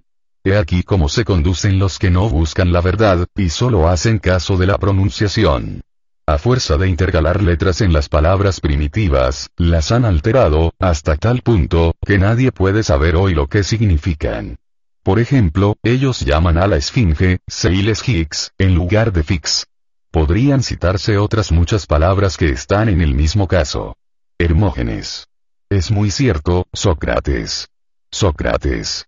Pero, si por otra parte pudiéramos hacer en las palabras todas las supresiones y adiciones que quisiéramos, nuestra tarea sería sencilla, y podríamos acomodar toda clase de nombres a toda clase de cosas. Hermógenes. Es cierto. Sócrates. Muy cierto, en efecto. Necesitamos guardar cierta medida, y a ti te corresponde ejercer sobre mis palabras una prudente vigilancia. Hermógenes. Tendré en ello mucho gusto. Sócrates. Y yo también, querido Hermógenes. Sin embargo, amigo mío, no seas demasiado severo, para que mi ánimo no decaiga. Porque ve aquí que habré llegado al punto que debe coronar nuestras indagaciones precedentes, después que haya examinado, a continuación de la palabra tete quinto tejen, la palabra esquiabomejane, habilidad. Creo que, eifri indica la acción de ejecutar, ave y famein, con perseverancia. Porque ro, meecos, significa extensión. De la reunión de estos dos términos, YWC, y IPSF, ha sido formada la palabra www, pero, como dije antes, es preciso llegar al coronamiento de nuestras indagaciones precedentes. Este es, en verdad, el momento de examinar las palabras ipsxiarete, virtud ixaxia kakia, maldad, y ver lo que quieren decir. La primera de estas palabras aún no la comprendo. Pero la otra me parece perfectamente clara, y conviene perfectamente con lo que ya hemos dicho. En efecto, si todas las cosas marchan en un continuo movimiento, todo lo que marcha mal, xaxa, lofka coosión, será nombrado con razón xaxia kakia. Pero cuando es en el alma donde las cosas van mal, entonces se aplica esta expresión con más propiedad. ¿Y qué es marchar mal? Lo sabremos examinando Sechia y Delia, cobardía, que hemos pasado en silencio, y que debió examinarse después de abspsia fandreía, valor pero hemos omitido otras muchas palabras. Aechiaf de Iliad, significa un lazo del alma. Osado si desmos un lazo muy fuerte, porque el término xiaflian, mucho expresa la idea de fuerza. La cobardía será, por lo tanto, un lazo muy fuerte y muy poderoso que encadena nuestra alma. Lo mismo que la cobardía, la vacilación, caparía, y en general, todo lo que pone algún obstáculo al movimiento y a la marcha, y su topsueno atien ahí por y de las cosas, es un mal. De donde resulta que marchar mal significa moverse con lentitud y embarazo. Y cuando es tal el estado del alma, está sumida en la maldad, xaxia y caquias. Si este es el sentido de axia, la palabra absrifretek, debe tener el opuesto, y expresar, por lo pronto, el movimiento fácil, suirapiaf, seupoyan. Enseguida el libre curso, jotifroen de una alma buena. Lo que marcha o corre siempre, bupiof reón, sin coacción y sin obstáculo. He aquí la significación de abstiarete. Quizá valdría más decir eipe forjairete. Quizá también la verdadera palabra es aipekairete, preferible, porque la virtud es el estado del alma preferible entre todos, aipskunatiairetortate. Pero mediante una contracción, se dijo apexiarete. Pero vas a decir otra vez que invento cuanto me parece. Yo te responderé si he determinado bien el sentido propio de kakia, es imposible que no haya determinado bien el sentido propio de abstiarete. Hermógenes. Pero esta palabra xaxov, kakon, mal, de que te has servido en muchas de tus explicaciones, ¿de dónde procede? Sócrates. Por Júpiter primero esa es una palabra extranjera, de que es difícil dar razón. Voy, por lo tanto, a acudir a mi famoso expediente. Hermógenes. ¿Qué expediente? Sócrates. El de decir que es una palabra de origen liárbaro. Hermógenes. Y así es, según todas las apariencias. Por lo tanto, si te parece, dejemos esto, y tratemos de descubrir el verdadero valor de las palabras chalón, bello y faisjurón, vergonzoso. Sócrates. Respecto de Apophthais veo claramente su sentido. Es análogo al de las palabras precedentes. El que inventó los nombres, a mi parecer, miraba mal en general todo lo que impide y retarda el movimiento de las cosas. Y por esto, a lo que detiene siempre su curso, a Etis Poth, Fais Hontiton Roung le dio este nombre, Fais Horong, y por contracción a Iapof Fais. Hermógenes. Falon Sócrates. Esta palabra es más difícil de entender. Y sin embargo, se ve bien que proviene de un simple cambio en el acento y la cantidad de la sílaba o. Hermógenes. ¿Cómo? Sócrates. Este nombre me parece ser una especie de segundo nombre del pensamiento. Hermógenes. ¿Qué quieres decir? Sócrates. Veamos cuál es, en tu opinión, la causa de que las cosas se llamen como se llaman. ¿No lo es el que ha inventado los nombres? Hermógenes. Indudablemente. Sócrates. Luego la causa es o el pensamiento de los dioses o el de los hombres, o el uno y el otro. Hermógenes. Sí. Sócrates. Luego lo que ha llamado las cosas por su nombre, Xoxatasafro Alesang, y lo ludió, Xoxa Oftolialon, son la misma cosa. Esto es, el pensamiento. Hermógenes. Así parece. Sócrates. Luego todo lo que es obra de la inteligencia y del pensamiento es laudable, y lo contrario, reprensible. Hermógenes. Perfectamente. Sócrates. Ahora bien, el arte de curar produce curaciones, y el arte de edificar, edificios. ¿No lo crees así? Hermógenes. Lo creo. Sócrates. Por consiguiente, lo bello deberá producir cosas bellas. Hermógenes. Así es preciso que suceda. Sócrates. Pero lo bello, ya lo hemos dicho, es el pensamiento. Hermógenes. Sí. Sócrates. Luego la palabra xaófalo cuadra perfectamente a la inteligencia, que produce todas estas cosas que llamamos bellas y que alabamos porque lo son. Hermógenes. Pienso lo mismo. Sócrates. Entre las palabras de este orden, ¿cuáles nos quedan por examinar? Hermógenes. Las que se refieren al bien y a lo bello de que acabamos de hablar. Xumferón, lo ventajoso, xuachexoflusitelomi, lo provechoso, pax limón, lo útil, león, lo lucrativo, y sus contrarias. Sócrates. Encontrarás tú mismo fácilmente el sentido de Ujit si tienes presentes las observaciones precedentes. Hay, en efecto, próximo parentesco entre esta palabra y stop jt episteme, ciencia, porque expresa el movimiento simultáneo, o tixt popafama oran, del alma hacia los seres. Todas las cosas que se realizan bajo el imperio de este movimiento, se llaman Oat Pop Xayao. Sumferontajes mejunfora de la palabra dujato pitpipetsates periferesa y, ser arrastrado simultánea y circularmente. Hermógenes. Muy bien. Sócrates. Respecto a Xepesxofker león, viene de Xepoim 2, ganancia. Y Xepso. Si se reemplaza la con una quinto muestra bastante lo que quiere decir. Es otra manera de nombrar el bien, Xoya Uftoagazón. Se la ha nombrado así, porque expresa la propiedad que tiene el bien de mezclarse, Spauxatkeranutai, en todas las cosas, penetrándolas. Se ha puesto una donde había una quinto, y se ha pronunciado Xepso. Kerdos. Hermógenes. Ixutrix exoflusiteloin. Sócrates.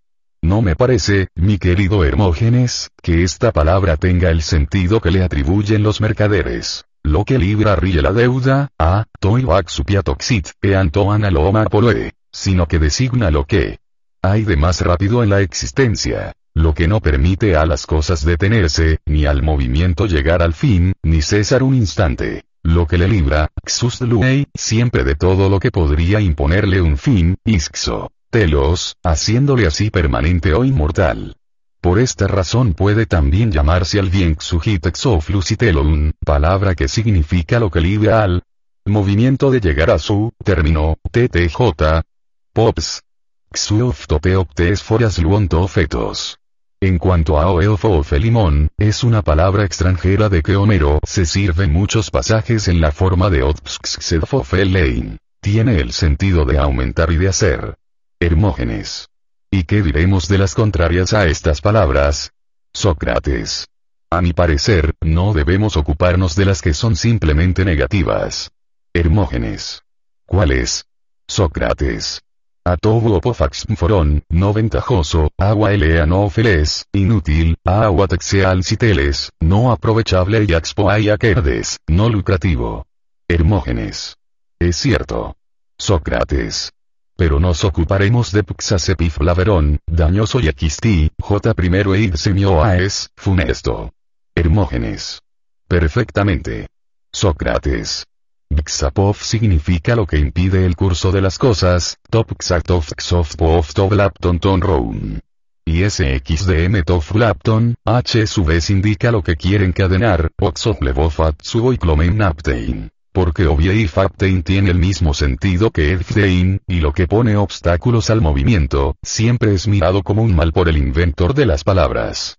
Había, pues, perfecta razón para dar a lo que quiere encadenar el movimiento de las cosas, o a SV, el nombre de Soaitzpo de V del cual se ha formado para mayor elegancia en la pronunciación, Xaepoflaveron.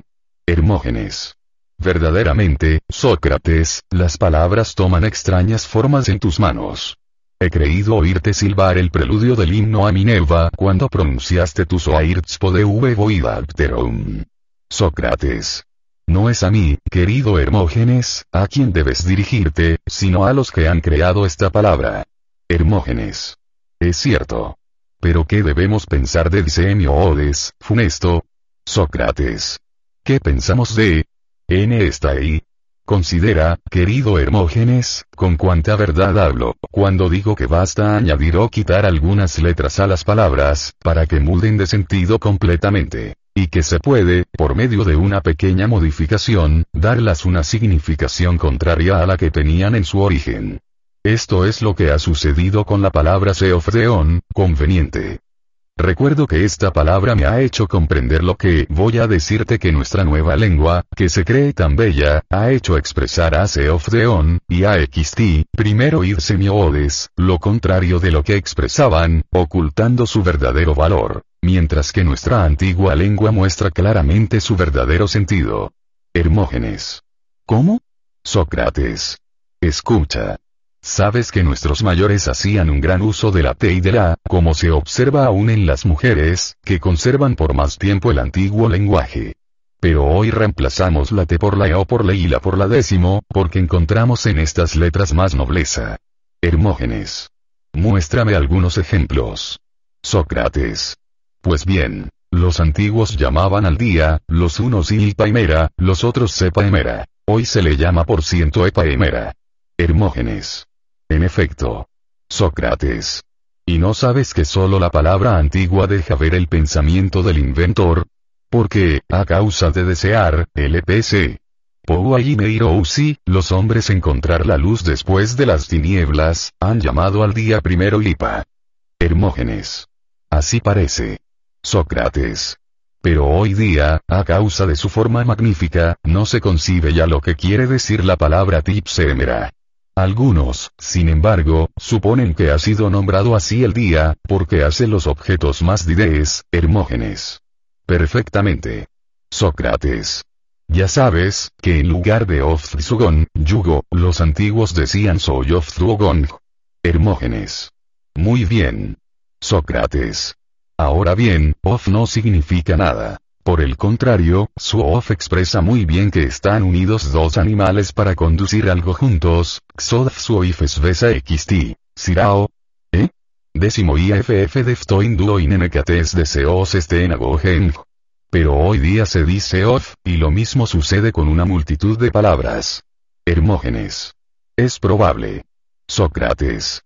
Y he aquí como la palabra Ofdeon, escrita también de modo análogo, viene a tener un sentido opuesto al de todas las palabras que se refieren al bien. Porque siendo una de las especies de bien, parece, sin embargo, que lo conveniente, seu, es el lazo, seo, desmos, el obstáculo del movimiento. Y por decirlo así, el hermano de lo dañoso. Hermógenes. En efecto, Sócrates, tal parece ser el sentido de esta palabra. Sócrates. No sucederá así, si se refiere a la antigua palabra, que, a lo que parece, debe ser mucho más exacta que la nueva. Se encontrará que está de acuerdo con todas las demás denominaciones del bien, si se reemplaza la e con una primero, como se hacía en el antiguo lenguaje. En efecto, Tofdion, recorriendo, y no Sofdeon, encadenando expresa el bien, cuyo elogio hace.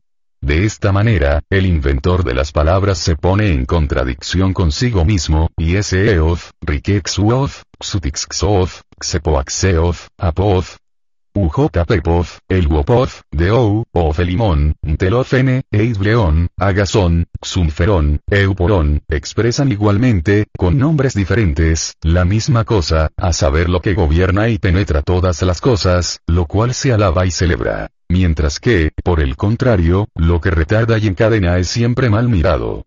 En cuanto a ella es semiox. Si, conforme se hacía en la lengua antigua, se reemplaza la Z, por la S, aparecerá que es el nombre de lo que encadena la marcha de las cosas, eitasop titoyobi. Lodo un titoyon, y que ha debido pronunciarse citados. Demiodes.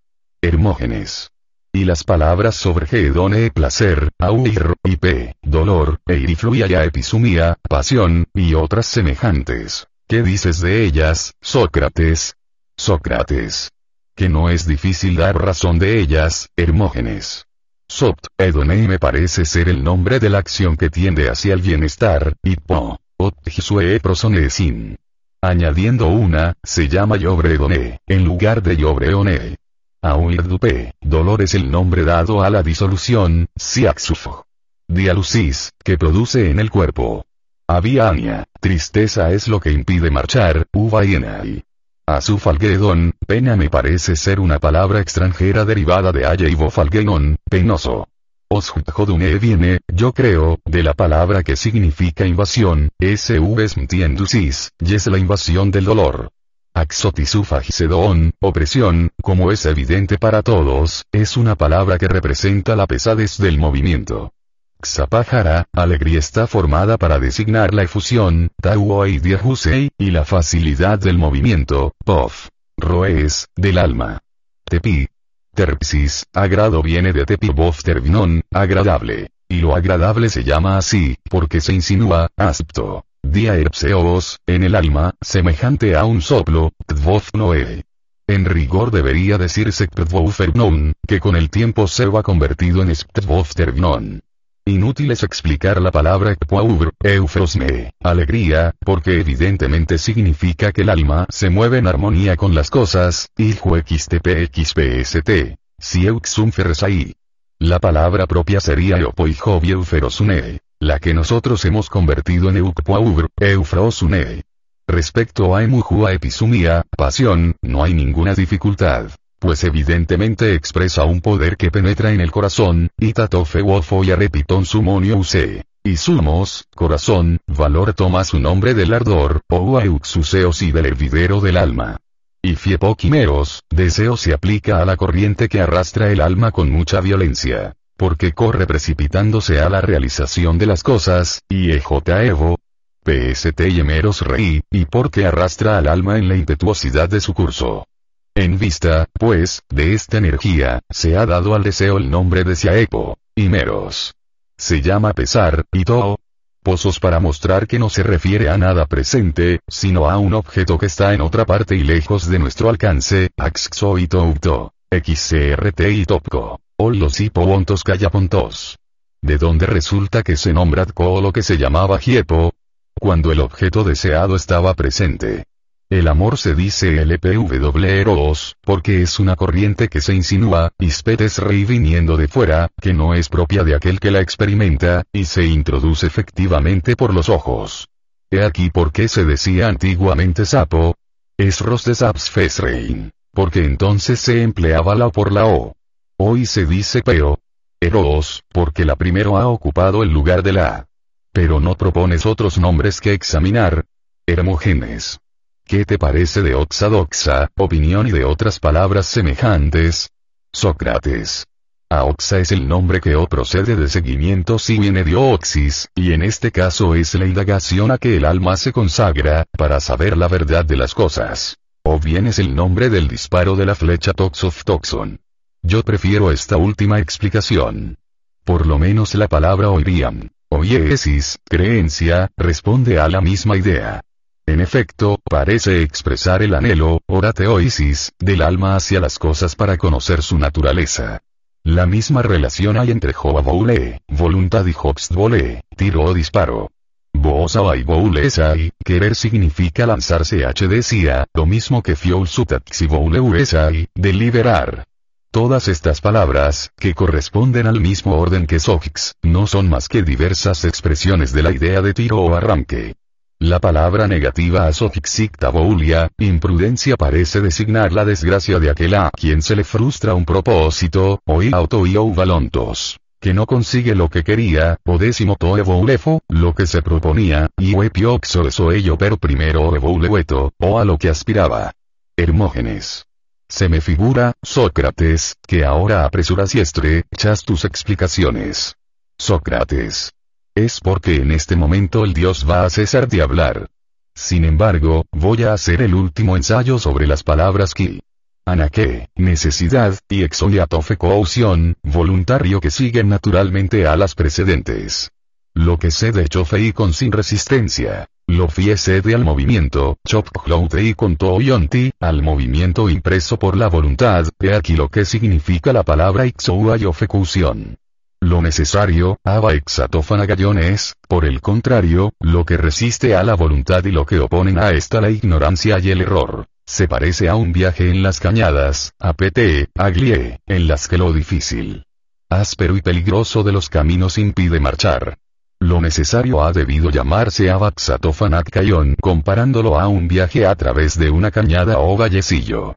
Y puesto que aún me siento con fuerzas, aprovechémoslas. No aflojes tú y pregúntame. Hermógenes. Pues bien, voy a preguntarte acerca de las cosas más preciosas que conozco la verdad, la mentira, el ser, y sobre lo que es objeto de esta conversación, el nombre mismo. ¿Por qué se llama el nombre Ovoaonoma? Sócrates. ¿Sabes lo que quiere decir de Adma y Desai? Hermógenes. Sí, indagar. Sócrates. La palabra ovoxaonoma me parece el resumen de una proposición, en la que se afirma que el ser es el objeto, cuyo nombre es la indagación. Pero esto es más fácil de comprender en la palabra voautofonomastón, lo que se puede nombrar. Declara, en efecto, de una manera muy patente, que el ser es el objeto de la indagación, quinto así fonomas mastin. Ahí etaleseía, verdad, me parece también una palabra formada de otras muchas. Parece que se ha querido designar con ella el divino movimiento del ser, y que areia signifique una carrera divina, h-os la Veuso. Pseudos, mentira, expresa lo contrario del movimiento. En esta palabra encontramos también la reprobación impuesta a todo lo que se detiene, a todo lo que obliga al reposo, y este término representa el estado de las gentes que duermen, usi. La primero que se ha añadido a esta palabra, impide por lo pronto percibir su verdadero sentido. En cuanto a quintoón, ser, y oía o usia, esencia, son muy análogos a lo verdadero, si se añade una T. Lofión significa, en efecto, lo que va. Y de igual modo debe interpretarse el no ser, oxofoucon, que algunos pronuncian oux cuarto onquion. Hermógenes. Encuentro, Sócrates, que has resuelto con firmeza estas dificultades. Pero si en este momento te interpelasen con respecto a estas expresiones lofión, marchando, peofreón, corriendo, soafdón, ligando, y te preguntasen cuál es la propiedad. Sócrates. ¿Quieres decir que qué respondería? ¿No es esto? Hermógenes. Exactamente. Sócrates. Hay un expediente, que nos ha sacado ya de conflictos, y que puede pasar por una respuesta suficiente. Hermógenes. ¿Qué expediente? Sócrates. Decir que las palabras, cuyo sentido no comprendemos, son de origen bárbaro. Y quizá es la pura verdad, respecto a muchas de ellas. Y quizá también es la antigedad de las palabras primitivas, la que nos las hace ininteligibles después de las modificaciones de todos géneros que se las ha hecho sufrir, es extraño que las palabras antiguas, comparadas con las de hoy día, parezca que pertenecen a una lengua bárbara. Hermógenes. Todo lo que dices está muy en razón. Sócrates. Sí, sin duda. Pero en el combate que sostenemos, no se trata de huir de las dificultades, sino que, por el contrario, es preciso abordarlas de frente. Supongamos que se pregunte de qué palabras se compone un nombre, y estas palabras de qué otras se componen a su vez, y que se prosiga así indefinidamente. No resultará que al fin el interrogado se verá en la necesidad de no responder al interrogador. Hermógenes. Así me lo parece. Sócrates. Y bien, cuando el interrogado tendrá derecho para no responder, será cuando haya llegado a palabras que son como elementos de las otras palabras y discursos, porque si estas palabras son verdaderamente elementales, no puede decirse que estén compuestas de otras. Por ejemplo, hemos dicho que la palabra apo, agasos se compone de afato cagastos y de goisos. Quizá podríamos decir que goi está formada de otras palabras, y estas de otras aún. Pero si llegáramos a una que no esté formada de otras palabras, entonces diríamos con razón que es elemental, y que no hay necesidad de relacionarla con otras más simples. Hermógenes.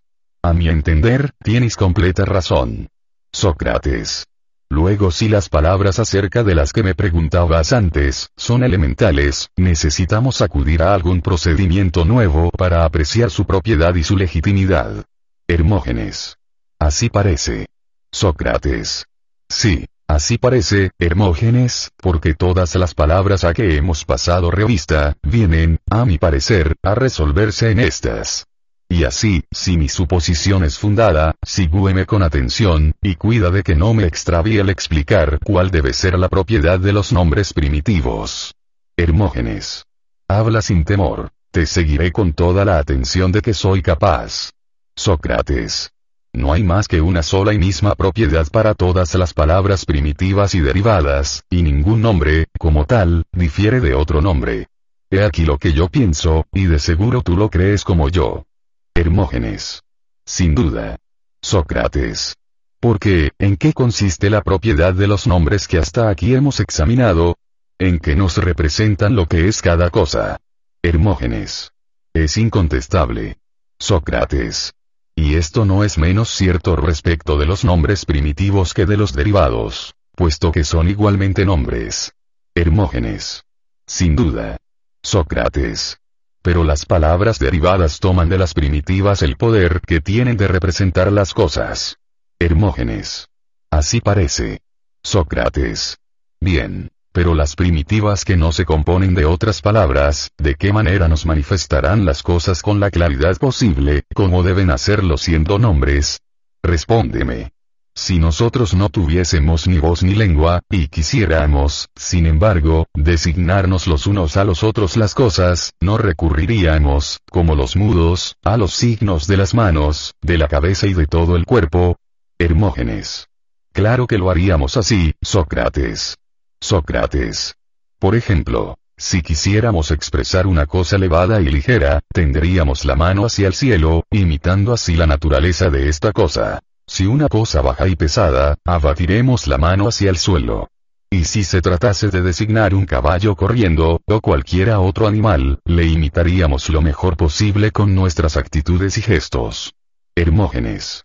Necesariamente habría de hacerse como dices. Sócrates. De esta suerte se expresaría cada objeto por medio del cuerpo, obligándole a imitar lo que se quisiera expresar. Hermógenes. Sí. Sócrates. Y como queremos expresar los objetos por medio de la voz, de la lengua y la boca, esta expresión consistirá, por consiguiente, en la imitación que podamos hacer con la voz, con la lengua y con la boca. Hermógenes. Necesariamente. Sócrates. Luego el nombre, a lo que parece, es la imitación de un objeto mediante la voz. El que imita un objeto con la voz, le nombra al imitarle. Hermógenes. Lo creo. Sócrates por Júpiter. Sin embargo, yo mismo no creo que esto sea precisamente así. Hermógenes. ¿Cómo? Sócrates. Nos veríamos precisados a reconocer que los que imitan el valido de las ovejas, el cauto del gallo y otros análogos, nombran con esto a los animales que imitan. Hermógenes. Es cierto. Sócrates. ¿Y te parece esto justo? Hermógenes. No. Pero, Sócrates, ¿qué clase de imitación es entonces la del nombre? Sócrates. Por lo pronto, me parece que cuando nombramos, no imitamos como se imitan las cosas en la música, por más que las imitemos entonces por medio de la voz. En segundo lugar, en mi opinión, nombrar no es imitar las mismas cosas que imita la música. Lo que quiero decir es lo siguiente. Todos los objetos, no tienen un sonido y una forma, y la mayor parte de ellos un color. Hermógenes. Ciertamente. Sócrates. Paréceme que si se imitan estas cualidades, semejante imitación ninguna relación tiene con el arte de nombrar. Los que de estas cualidades sacan partido son los músicos y pintores. ¿No es verdad? Hermógenes. Sí. Sócrates. Pero, ¿no te parece que cada objeto tiene su esencia, como tiene su color y las demás cualidades de que hablábamos? Y desde luego, el color mismo y la voz, no tienen su esencia lo mismo que todas las demás cosas que merecen ser llamadas con el nombre de seres. Hermógenes. Lo creo. Sócrates. Y el que llegase a imitar por medio de letras y de sílabas lo que en cada objeto constituye la esencia, no representaría lo que propiamente es cada objeto. ¿Sí o no? Hermógenes. Lo representaría perfectamente. Sócrates. ¿Y cómo llamarías al que alcanzase este poder? Los imitadores, de que hablamos antes, eran el uno músico y el otro pintor. ¿Qué nombre daremos a este? Hermógenes. El de hábil en lo que a rato nos ocupa, en el arte de nombrar. Sócrates. Si eso es cierto es preciso que examinemos las palfcras acerca de las que me interrogabas. Poichroe, que corre, isbaiena y ir, ese segundo es gesis, la acción de retener, y ver si por medio de las letras y de las sílabas, imitan o no imitan la esencia de las cosas que ellas designan. Hermógenes. Perfectamente. Sócrates. Dime, ¿son estas palabras las únicas primitivas, o existen otras muchas? Hermógenes. Creo que existen otras. Sócrates. En efecto, es probable que así sea. Pero ¿qué medio adoptaremos para distinguir por dónde el imitador comienza a imitar? Puesto que la imitación de la esencia tiene lugar por medio de las sílabas y de las letras, no será lo mejor distinguir desde luego las letras, como hacen los que estudian el ritmo. Estos distinguen en primer lugar el valor de las letras, después el de las sílabas, y no examinan el ritmo mismo sino después de estos preliminares. Antes, nunca. Hermógenes. Muy bien. Sócrates.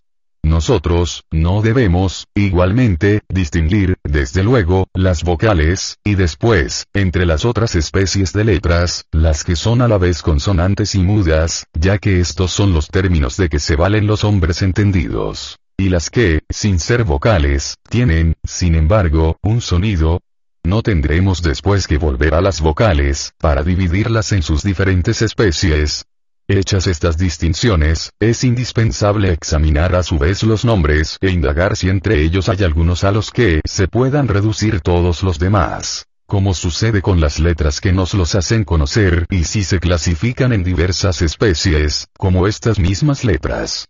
Bien consideradas todas estas cosas, es preciso saber aplicar a los objetos los nombres que les corresponden, ya baste una sola palabra para un solo objeto, ya haya que combinar muchas. Así es como los pintores, para obtener la semejanza, ya emplean la púrpura sola u otro color cualquiera. Ya mezclan muchos colores diferentes, como cuando quieren representar la carne, o cualquier otro objeto análogo, atento siempre a hacer la imagen perfectamente fiel. En igual forma, nosotros aplicaremos las letras a las cosas. Tan pronto una sola letra a una sola cosa y la letra conveniente, como muchas letras formando lo que se llaman sílabas, y reuniendo enseguida estas sílabas hasta componer nombres y verbos. En fin, de estos nombres y de estos verbos formaremos algo que tenga grandeza, belleza y unidad del discurso, que es en el arte de los nombres y en todas las artes análogas, lo que en la pintura la representación de un ser animado. Pero no, no seremos nosotros los que haremos esto. Yo me dejo llevar de mis propias palabras. Todas estas combinaciones, tales como son, son obra de nuestros antepasados. En cuanto a nosotros, si queremos estudiar todas estas cosas con arte, necesitamos dividirlas, como ya hemos dicho, y considerar, como también indicábamos, si las palabras, así las primitivas como las derivadas, han sido bien o mal aplicadas. Proceder de otro modo, y según el método de composición, sería obrar mal y extraviarse del verdadero camino, mi querido Hermógenes. Hermógenes. Sí, por Júpiter. Sócrates. Sócrates. Y tendrás bastante confianza en ti mismo, para creerte capaz de recorrer todas las divisiones de nuestro asunto. Yo no me considero con fuerzas para ello. Hermógenes. Ni yo tampoco, seguramente. Sócrates. Dejemos esta materia. ¿O prefieres que, aunque incapaces de llevar muy allá nuestra indagación, ensayemos nuestras fuerzas, adelantando ideas, como hicimos antes con motivo de los dioses?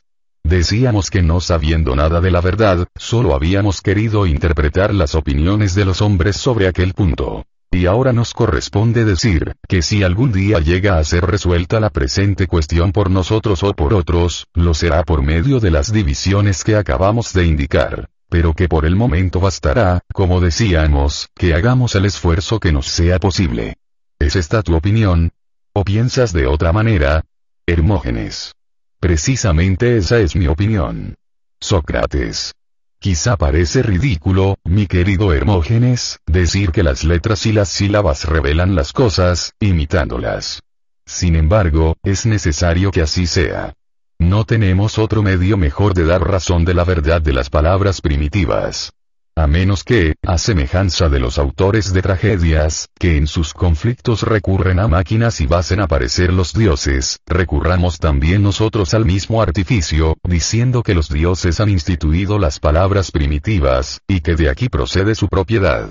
Adoptaremos esta explicación como la más satisfactoria, o la de que nosotros hemos tomado las palabras primitivas de los bárbaros, y que los bárbaros son más antiguos que nosotros o bien la de que no nos es posible comprender esta clase de palabras a causa de su antigüedad, que las hace tan oscuras, como si tuviesen un origen bárbaro? Estas serían excusas muy buenas para el que no quisiera dar razón de las palabras primitivas y de su propiedad.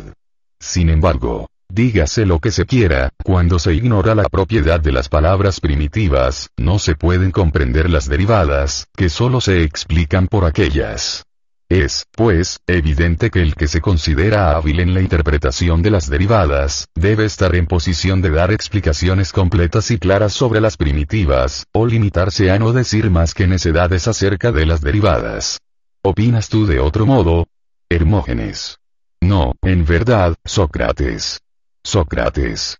Lo que yo pienso a propósito de las palabras primitivas, me parece a mí mismo impertinente y ridículo. Te lo diré, si quieres. Pero si por tu parte tienes algo mejor que proponer, me lo participarás también a tu vez. Hermógenes. No dejaré de hacerlo. Y tú hablas siempre sin miedo. Sócrates.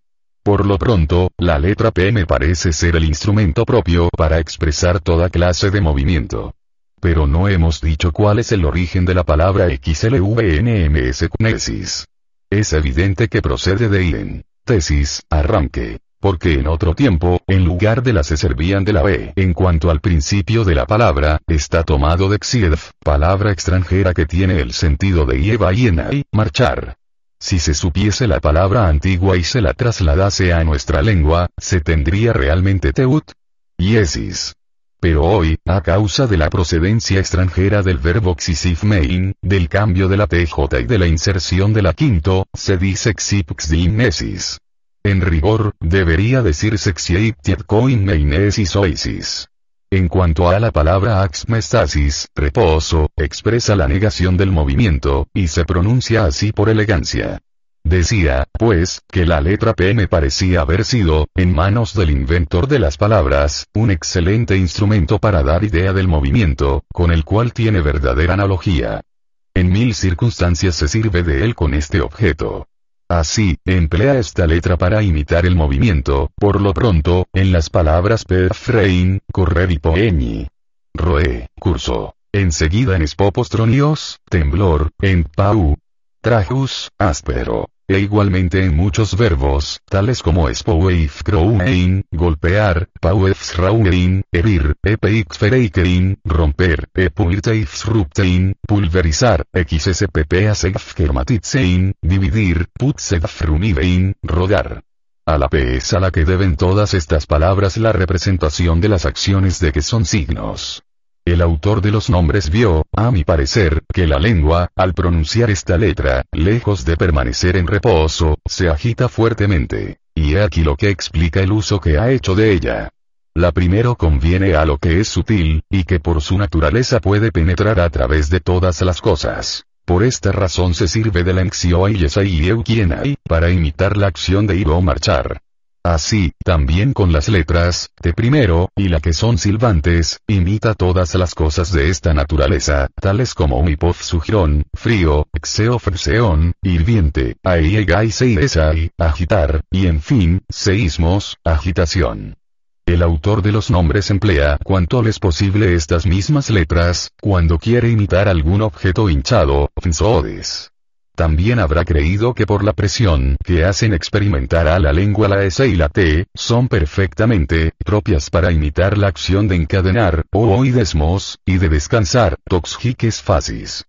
Habiendo observado que la lengua se desliza al pronunciar la décimo, oxiababetolisanei, se ha servido de ella para formar la palabra xsetoileion, liso, el mismo término oxioapsifolisanein, deslizarse, esmapofuparon, fluido, xoxxoicolodes, pegajoso, y todos los de este género.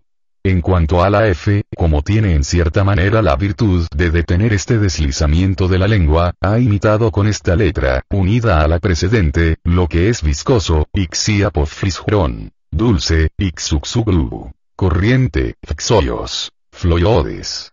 Respecto de la quinto, habiendo comprendido que retiene la voz en el interior de la boca, formó las palabras epsof, inosendon, entos, interior, adentro, que representa la cosa por el sonido. Ha puesto una A en tniegas, grande, y una primero en ipso y meos, longitud, porque estas dos letras tienen un sonido prolongado. Para Yoyuksov Gogulon, redondo, tenía necesidad de la letra O, y la ha repetido todo lo posible en la composición de esta palabra. El autor de los nombres siempre ha procedido de la misma manera, formando con las letras y las sílabas nombres para designar cada ser. Y con estos nombres, otros más compuestos, procurando siempre con empeño imitar la naturaleza de las cosas. Tal me parece ser, mi querido Hermógenes, la propiedad de los nombres. Pero quizá Cratilo es de otro parecer. Hermógenes. Ciertamente, Sócrates. Cratilo mucho me tiene atormentado, como manifesté al principio, sosteniendo que los nombres tienen una propiedad natural, y esto sin explicar claramente en qué consiste. No pudiendo saber yo si con intención o a pesar suyo se expresaba tan oscuramente sobre este asunto. Ahora, querido Cratilo, dime en presencia de Sócrates si apruebas las ideas que acaba de exponer, o si tienes otras mejores. Si crees tenerlas, habla, a fin de instruirte con las lecciones de Sócrates, o de enseñarnos tú mismo la verdad a ambos. Cratilo. Pero que el Hermógenes crees que sea fácil aprender o enseñar cualquiera cosa, sobre todo una de tal importancia, que parece debe ser incluida entre las más graves. Hermógenes. Por Júpiter que yo no lo creo. Pero me place aquel dicho de Hesiodo que añadir un poco a otro poco, no es trabajo perdido. Y así, si eres capaz de dar un poco más de luz a esta discusión, no vaciles, te lo suplico, y haznos esta gracia a Sócrates y a mí. Sócrates. Y yo, querido Cratilo, no afirmo absolutamente ninguna de las cosas que he expuesto antes, sino que me he limitado a examinar la cuestión con Hermógenes, y a decir buenamente lo que me indicaba mi espíritu. Habla, pies, con resolución, y vive persuadido de que si propones alguna buena idea, estoy dispuesto a recogerla. Que estés tú más instruido que yo en esta materia, no extraño. A mi parecer, has reflexionado mucho sobre Krapjos J. Díaz, quinto. Ella, y al mismo tiempo has aprendido no poco de los demás. Si tienes que decir algo que valga más que lo que precede, puedes contarme en el número de tus discípulos para la indagación de la propiedad de los nombres. Cratilo. Seguramente, Sócrates, no te engañas. Me he ocupado mucho en esta cuestión, y no habría inconveniente en que te tuviera por mi discípulo. Sin embargo, temo que suceda todo lo contrario, y que me vea precisado a explicarte las palabras que dirige Aquiles a Ajax en las deprecaciones y, Dice divino Ajax, hijo de Telamón, jefe de los pueblos. Todo lo que me has dicho procede de un noble corazón. Y yo, Sócrates, he creído verdaderamente que vaticinabas, ya te venga la inspiración de Eutifrón, o ya de alguna musa que habite en ti, a largo tiempo, sin tú saberlo. Sócrates. Oh, excelente Cratilo. Yo mismo estoy sorprendido de mi ciencia, y desconfío de ella. Creo que es preciso examinar de nuevo todo lo que acabo de decir. El engañarse a sí mismo, es seguramente lo peor que puede suceder. Porque entonces el engañador es uno con nosotros, y nos sigue por todas partes. ¿Puede darse cosa más terrible? Conviene, pues, en mi opinión, volver muchas veces sobre las ideas emitidas, y esforzarse, según la expresión del poeta, mirando a la vez adelante y atrás. Ahora fijémonos en la explicación que hemos dado. La propiedad del nombre, hemos dicho, consiste en representar la cosa tal como es. Declararemos completa esta definición. Cratilo. A mí me satisface cumplidamente. Sócrates. En este caso, los nombres tienen la virtud de encenar. Cratilo. Sin duda. Sócrates. Diremos, por lo tanto, que hay un arte de enseñar, mediante los nombres y los peritos en este arte. Cratilo. Sin duda. Sócrates. ¿Quiénes son? Cratilo. Los legisladores, como dijiste cuando comenzamos. Sócrates. Diremos que, respecto de este arte, sucede entre los hombres, lo mismo que en todas las demás artes. ¿O es cosa distinta? Me explicaré. Los pintores, por ejemplo, no son unos mejores, y otros peores. Cratilo. Sin duda. Sócrates. Y los mejores hacen más bellas sus obras, quiero decir, sus representaciones de los seres vivos. Los otros las hacen más feas. Lo mismo sucede con los arquitectos. Los unos hacen casas más bellas, y otros las hacen menos bellas. Cratilo. Sí. Sócrates. Y bien, unos legisladores hacen sus obras mejor, y otros peor. Cratilo. Eso no lo creo. Sócrates. Pues qué, ¿no te parecen las leyes, unas mejores y otras peores? Cratilo. No, ciertamente. Sócrates. En este caso, los nombres no te parecen los unos mejores que los otros. Cratilo. No, verdaderamente. Sócrates. Luego, todos los nombres son igualmente propios. Cratilo. Sí, todos los que son nombres. Sócrates. Pero que, respecto del nombre de Hermógenes, de que hablábamos hace un instante, diremos que de ninguna manera pertenece a nuestro amigo, y que no es de la raza de Hermes. O que perteneciéndole, no es propio. Cratilo. Creo, Sócrates, que el nombre de Hermógenes no pertenece a nuestro amigo, aunque parezca pertenecerle. Creo que será más bien el de algún otro individuo, cuya naturaleza es tal, como este nombre la supone. Sócrates. Decir que nuestro amigo, que está presente, es Hermógenes, no es decir una falsedad. A menos que no se tenga por imposible decir que es Hermógenes el que no lo es. Cratilo. No te comprendo. Sócrates. Es absolutamente imposible decir una falsedad. ¿Es esta tu opinión? Muchos, mi querido Cratilo, han pensado y piensan lo mismo. Cratilo. En efecto, Sócrates como el que dice lo que dice, ha de dejar de decir lo que es. Y decir algo falso, no equivaldría a decir lo que no es. Sócrates. He aquí, querido mío, un razonamiento demasiado sutil para mí y para mi edad. Pero veamos. Respóndeme solo a la siguiente pregunta. Quizá piensas que es imposible decir falsedades, pero que es posible hablar falsamente. Cratilo. Yo no creo tampoco que se pueda hablar con falsedad. Sócrates ni expresarse, ni interpelar a ninguno falsamente. Por ejemplo, si encontrándote alguno en tierra extraña, te cogiese por la mano, y te dijese os oh saludo, extranjero ateniense, Hermógenes, hijo de Smicrión. ¿Te parecería que este hombre dice, designa, expresa, interpela, no a ti, sino a Hermógenes? ¿O no nombraría a nadie? Cratilo. Me parecería que no hacía más que articular sonidos. Sócrates. Es bastante. Articulando sonidos, diría la verdad, o mentiría. O diría algo verdadero y algo falso. Esto me bastaría. Cratilo. Pues bien, no tengo inconveniente en decir que no haría más que ruido y movimiento inútil, como si hiciera sonar un vaso de metal. Sócrates. Veamos, si podemos ponernos de acuerdo, mi querido Cratilo.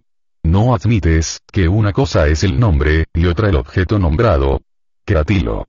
Sin duda. Sócrates. Reconoces, por lo tanto, que el nombre es una especie de imitación de la cosa. Cratilo. Perfectamente. Sócrates. ¿Y que las pinturas de animales son otro género de imitación de ciertas cosas? Cratilo. Sí. Sócrates. Veamos aún, por si no ve penetrado bien tu pensamiento, que quizá es muy exacto. Se puede después de distinguirlas, referir estas dos especies de imitaciones, las pinturas de los animales y los nombres, a las cosas de que son imitaciones, o no se puede. Cratilo. Se puede. Sócrates. Atiende, por de pronto, a lo que voy a decir. Se puede referir la imagen del hombre al hombre, la de la mujer a la mujer, y así en todos los demás casos. Cratilo. Evidentemente. Sócrates. Y al contrario, se puede referir la imagen del hombre a la mujer, y la de la mujer al hombre. Cratilo. También es evidente. Sócrates. Y estas diferentes referencias, ¿están en su lugar ambas, o solo una de ellas? Cratilo. Solo una de ellas. Sócrates. Sin duda la que refiere a cada cosa lo que la conviene y se le parece. Cratilo. Así me parece. Sócrates. A fin de no batallar, disputando en vano, puesto que somos amigos, concédeme lo que voy a decirte.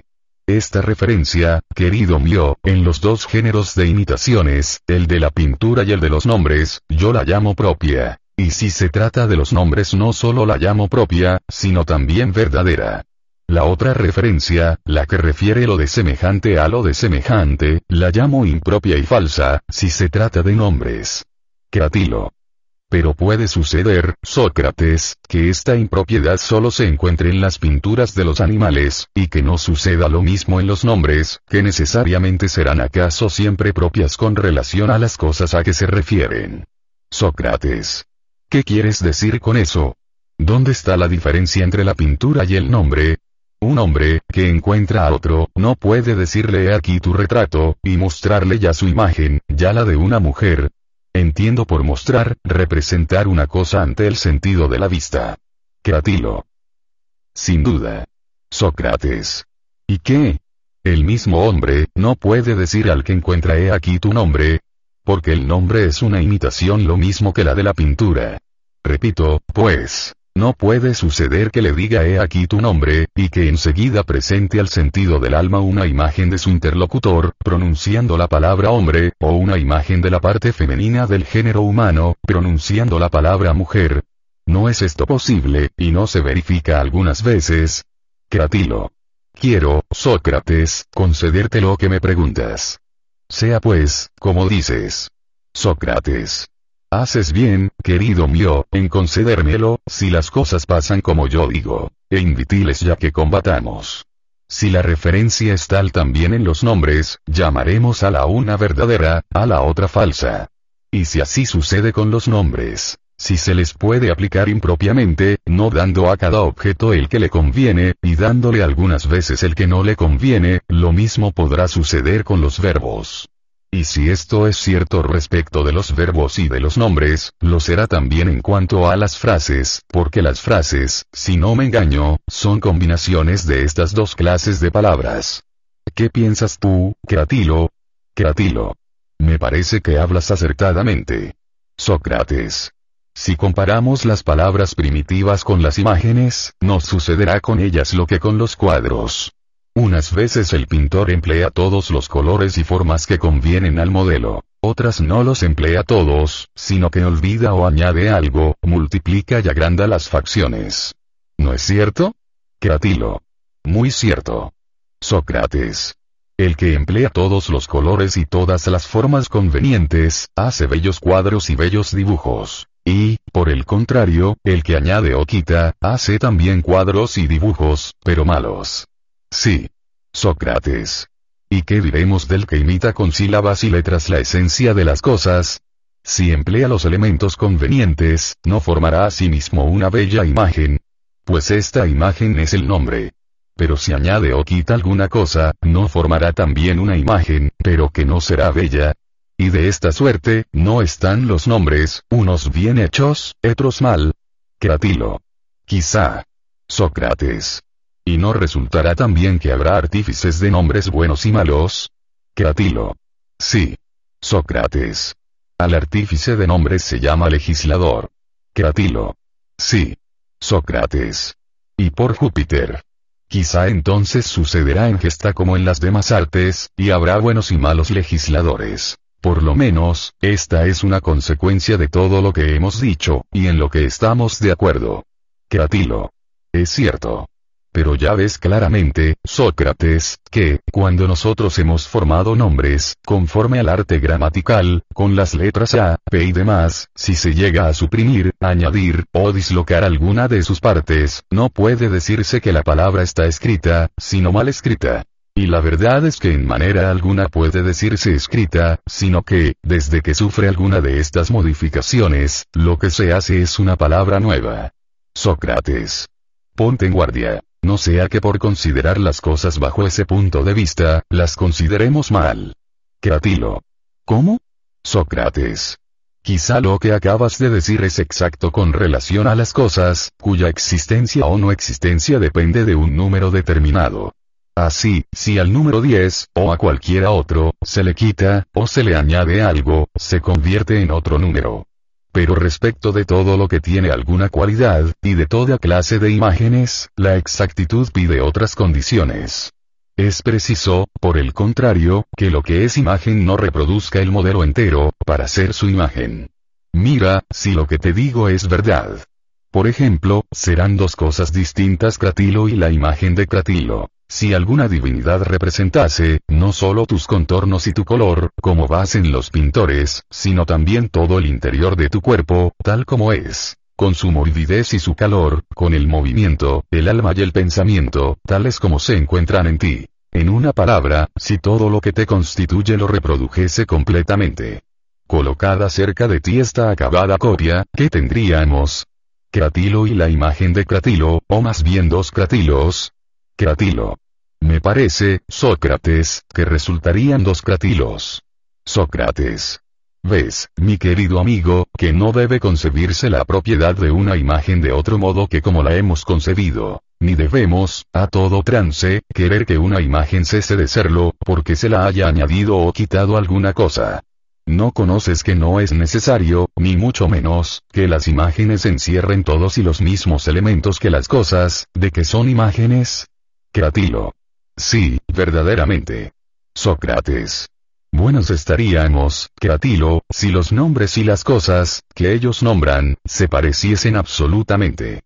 Todo se varía doble sobre la marcha, y no sería posible decir esta es la cosa, y este es el nombre. Cratilo. Es cierto. Sócrates. Luego no hay que vacilar, querido mío. Reconoce que de los nombres, unos convienen y otros no convienen con las cosas. No exijas que una palabra tenga todas las letras necesarias para representar aquello, cuya imagen es. Consciente que la acompañe alguna letra inútil. Y si permites una letra en la palabra, permite una palabra en la frase. Y si una palabra en la frase, una frase en el discurso.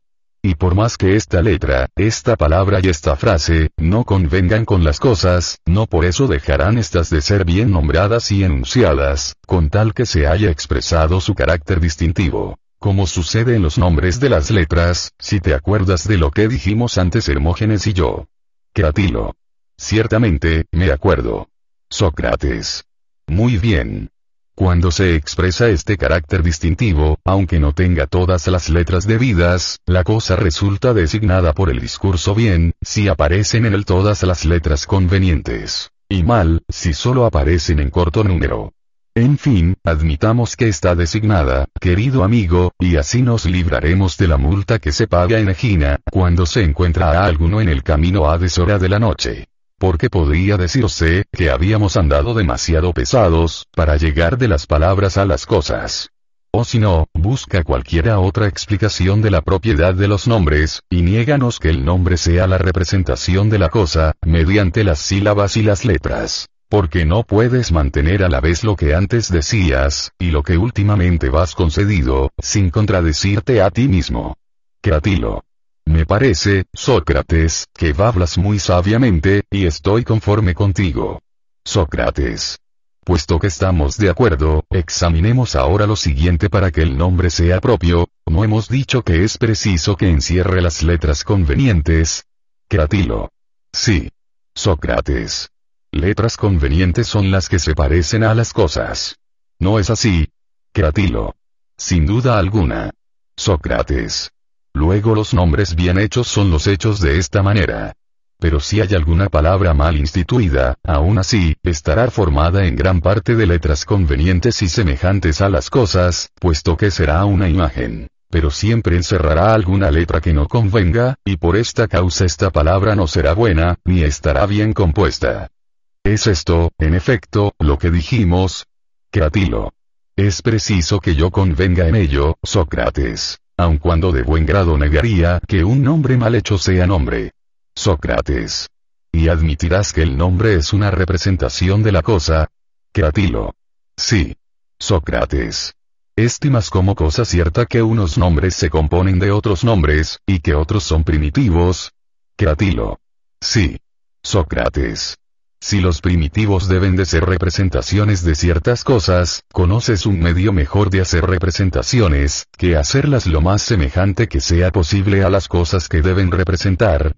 ¿O acaso preferirías el medio ensalzado por Hermógenes y por otros muchos, según los que los nombres proceden de convenios? que representan las cosas solo para los que han intervenido en estas convenciones, conociéndolas de antemano que la propiedad de los nombres nace exclusivamente de estos pactos, que no existe ninguna razón para fijarse en el sentido que tienen al presente, y que lo mismo podría llamarse grande lo que se llama pequeño, como pequeño lo que se llama grande.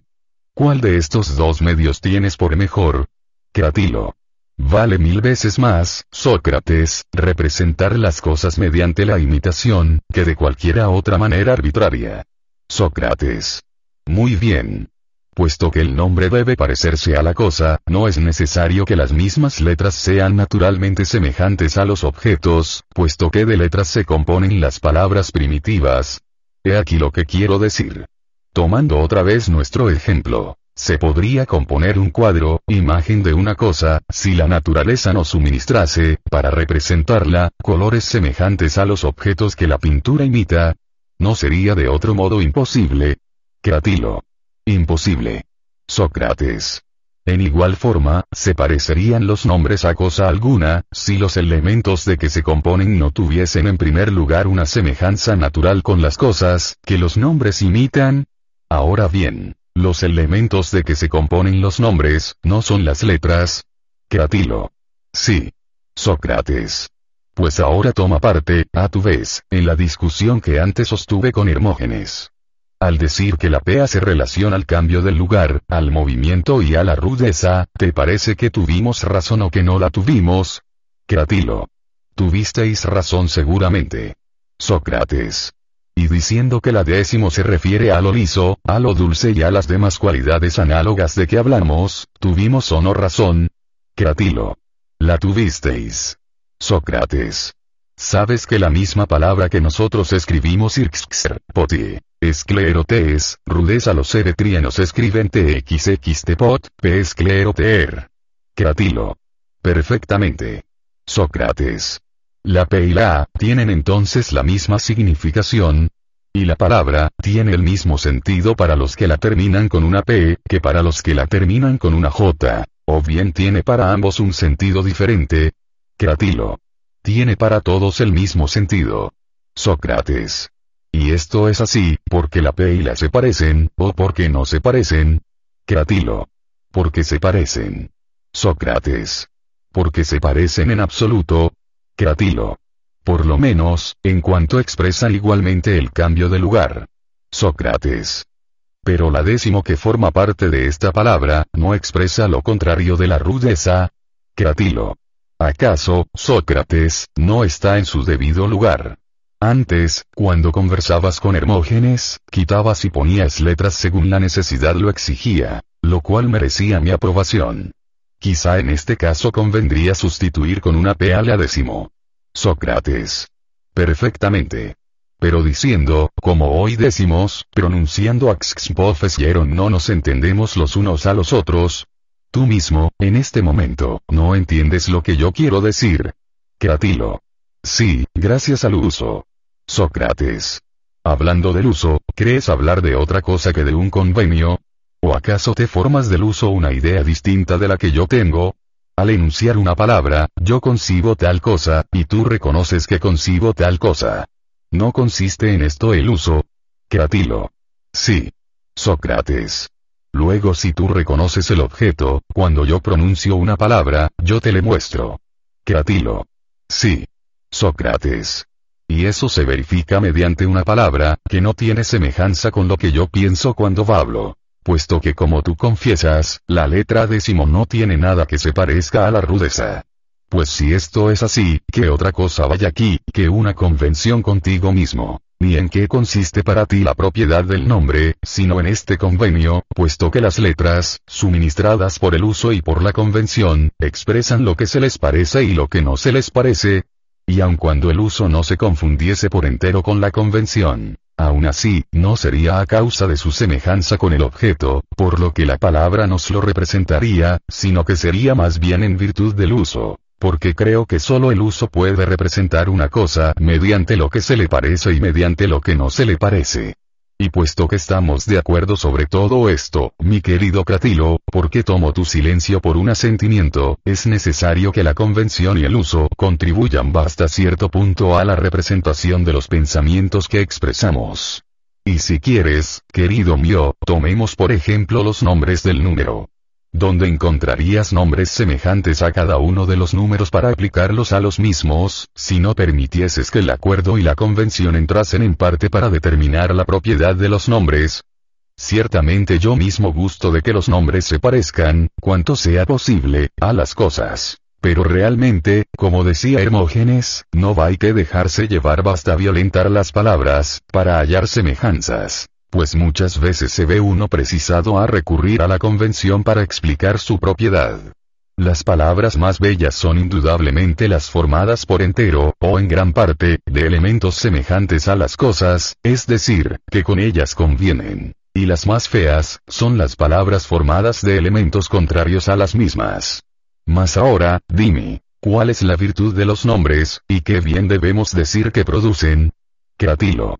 Creo, Sócrates, que tienen el poder de enseñar. Y que es absolutamente cierto, que el que sabe los nombres, sabe igualmente las cosas. Sócrates. Quizá, mi querido Cratilo, lo que piensas es lo siguiente, que cuando se sabe lo que es el nombre, como el nombre es semejante a la cosa, se conoce igualmente la cosa, puesto que es semejante al nombre. Y que todas las cosas que se parecen, son el objeto de una sola y misma ciencia. Supongo que en este mismo sentido dices que el que sabe los nombres, sabe igualmente las cosas. Cratilo. Es muy cierto. Sócrates. Pues bien, veamos ahora cuál es esta manera de enseñar las cosas, de que acabas de hablar, si existe alguna otra, por más que ésta sea la mejor, o si no existe absolutamente ninguna otra. ¿Cuál es tu parecer sobre este punto? Cratilo que no existe ninguna otra, y que esta es excelente y la única. Sócrates. Pero, ¿crees que consista en esto el arte de encontrar cosas, y que el que ya ha encontrado los nombres ha descubierto también las cosas que ellos designan? ¿O bien es preciso, para investigar y descubrir, acudir a otro método? Y para aprender, acudir a este? Cratilo. No. Para buscar y para descubrir debe emplearse este mismo método. Sócrates. Y bien, Cratilo. Figurémonos un hombre que tome en la indagación de las cosas los nombres por guías, examinando el sentido de cada uno de ellos. ¿No crees que corre gran riesgo de engañarse? Cratilo. ¿Cómo? Sócrates. Es evidente que el primero que ha designado los nombres, los formó según la manera como concebía las cosas. ¿No es esto lo que dijimos antes? Cratilo. Sí. Sócrates. Por consiguiente, si ha concebido mal las cosas y si las ha nombrado según la manera como las concebía, ¿qué crees tú que nos sucederá a nosotros que le seguimos? ¿Cómo dejaremos de incurrir en el mismo error? Cratilo. No hay nada de eso, Sócrates. Es necesario que el que hace los nombres, los haga con conocimiento de las cosas. Si este conocimiento le faltase, como ya he dicho, los nombres no serían nombres. Y lo que prueba sin réplica que el inventor de los nombres no ha caminado lejos de la verdad, es que en ese caso no existiría la concordancia que se advierte entre todos ellos. ¿No era este tu pensamiento, cuando decías que todos tienen un mismo objeto, y expresan todos una misma idea? Sócrates. Eso que dices, mi querido Cratilo, no es aún una apología suficiente. Si el inventor de los números se hubiese engañado desde el primero, hubiera hecho violencia a los demás para precisarlos a convenir con aquel. Esto es bien claro. Lo mismo sucede en la construcción de una figura de geometría. Si se incurre al principio en algún error, aunque sea ligero e imperceptible, en todo lo ulterior se notan las consecuencias. Por esta razón es preciso en todas las cosas que el hombre se entregue a largas reflexiones y a largas indagaciones, para asegurarse de si el principio sentado es exacto o no. Cuando lo haya examinado bien, las consecuencias irán apareciendo con todo rigor. Por otra parte, me sorprendería que todos los nombres estuviesen de acuerdo los unos con los otros. Consideremos de nuevo los que ya hemos estudiado. Decíamos que los nombres ños representan el mundo en un movimiento, un cambio y un flujo perpetuos. ¿Te parece que expresan otra cosa? Cratilo. No, ciertamente. Eso es lo que representan. Sócrates. Volvamos atrás, y examinemos la palabra snin por ciento R, epistene. Es una palabra equívoca. Y yo creo que significa que el alma se detiene sobre las cosas, sifir, primero iste sin epi, y no que se ve arrastrada en el mismo movimiento.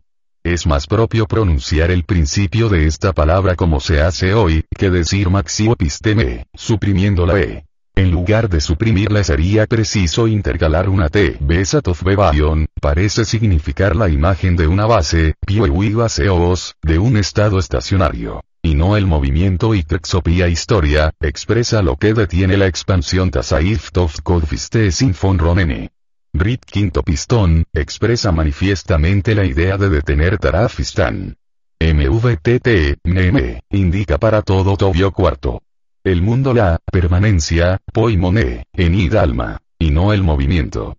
Si quieres, examinemos igualmente las palabras awapta amartía, error, y iupupopax accidente y encontraremos que tienen una gran analogía con uvia y xunes y samer por ciento de episteme, y con todas las más palabras que se refieren a cosas excelentes.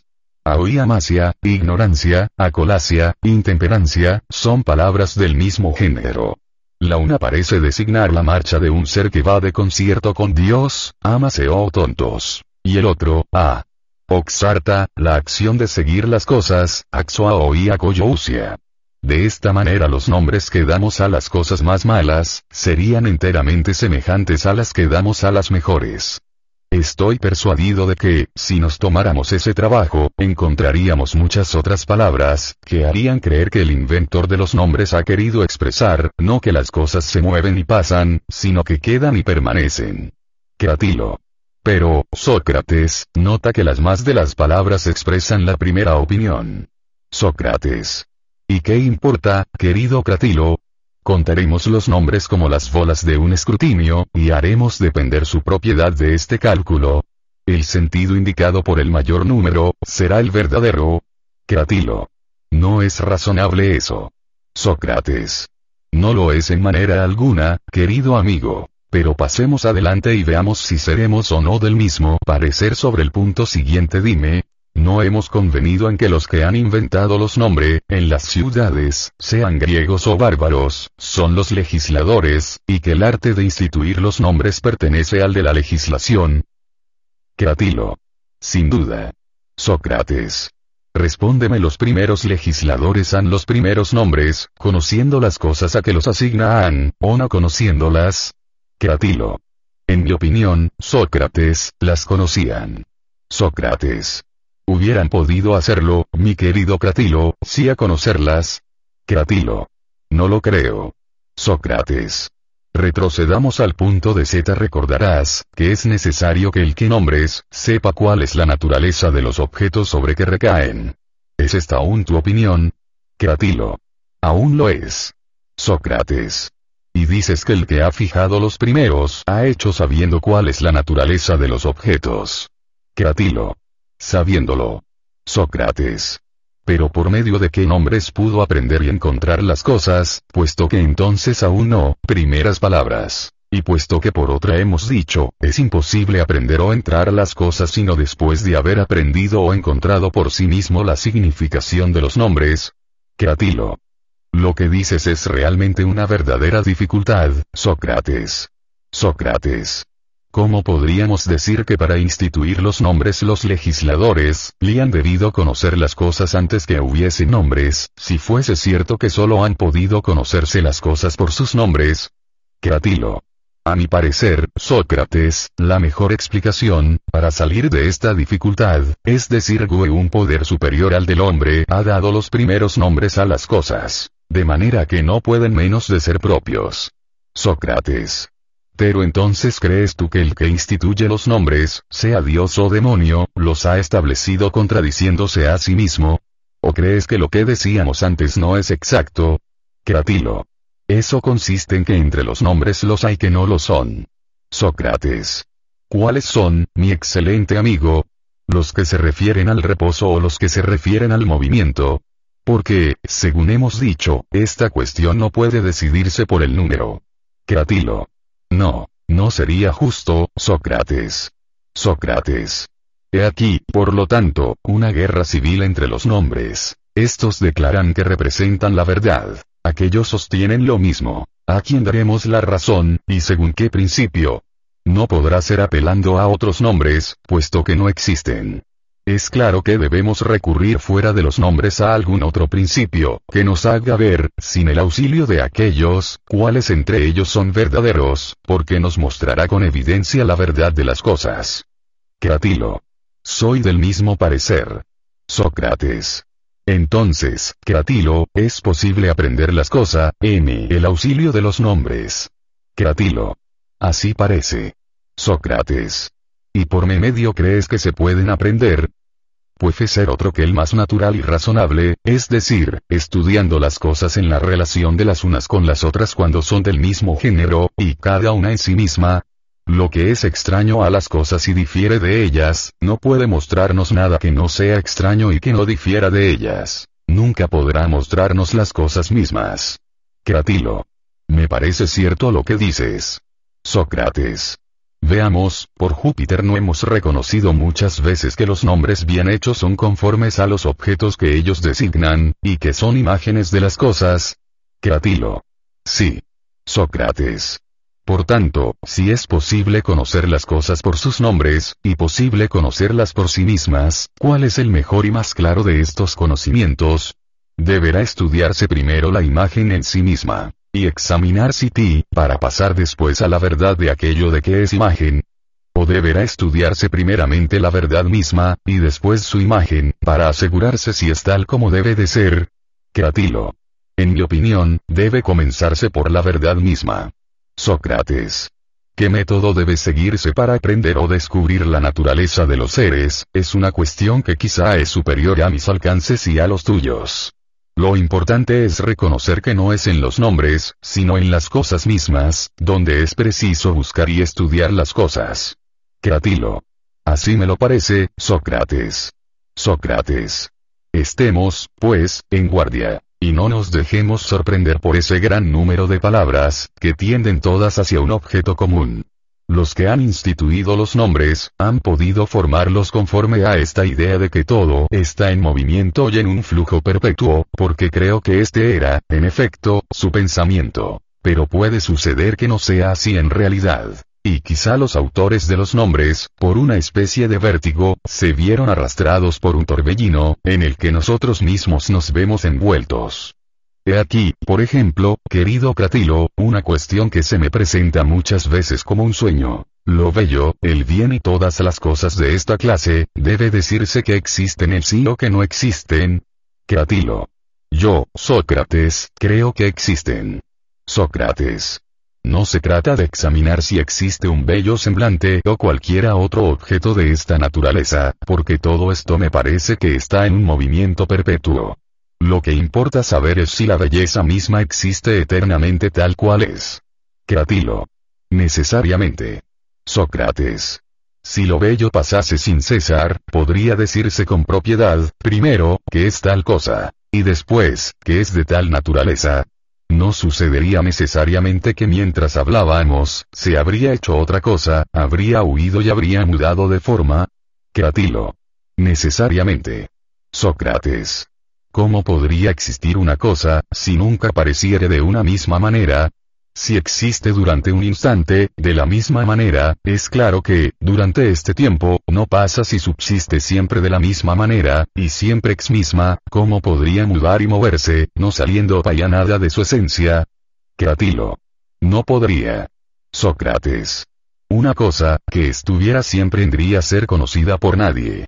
Mientras que se aproximaba para conocerla, se haría otra y de otra naturaleza de suerte que no podría saberse lo que es y como no hay inteligencia que pueda conocer el objeto que conoce, este objeto no tiene una manera de ser determinada. Cratilo es cierto. Sócrates. Tampoco puede decirse que sea posible consento alguno mi querido Cratilo, si todas las cosas mudan ese meselar, si nada subsiste y permanece.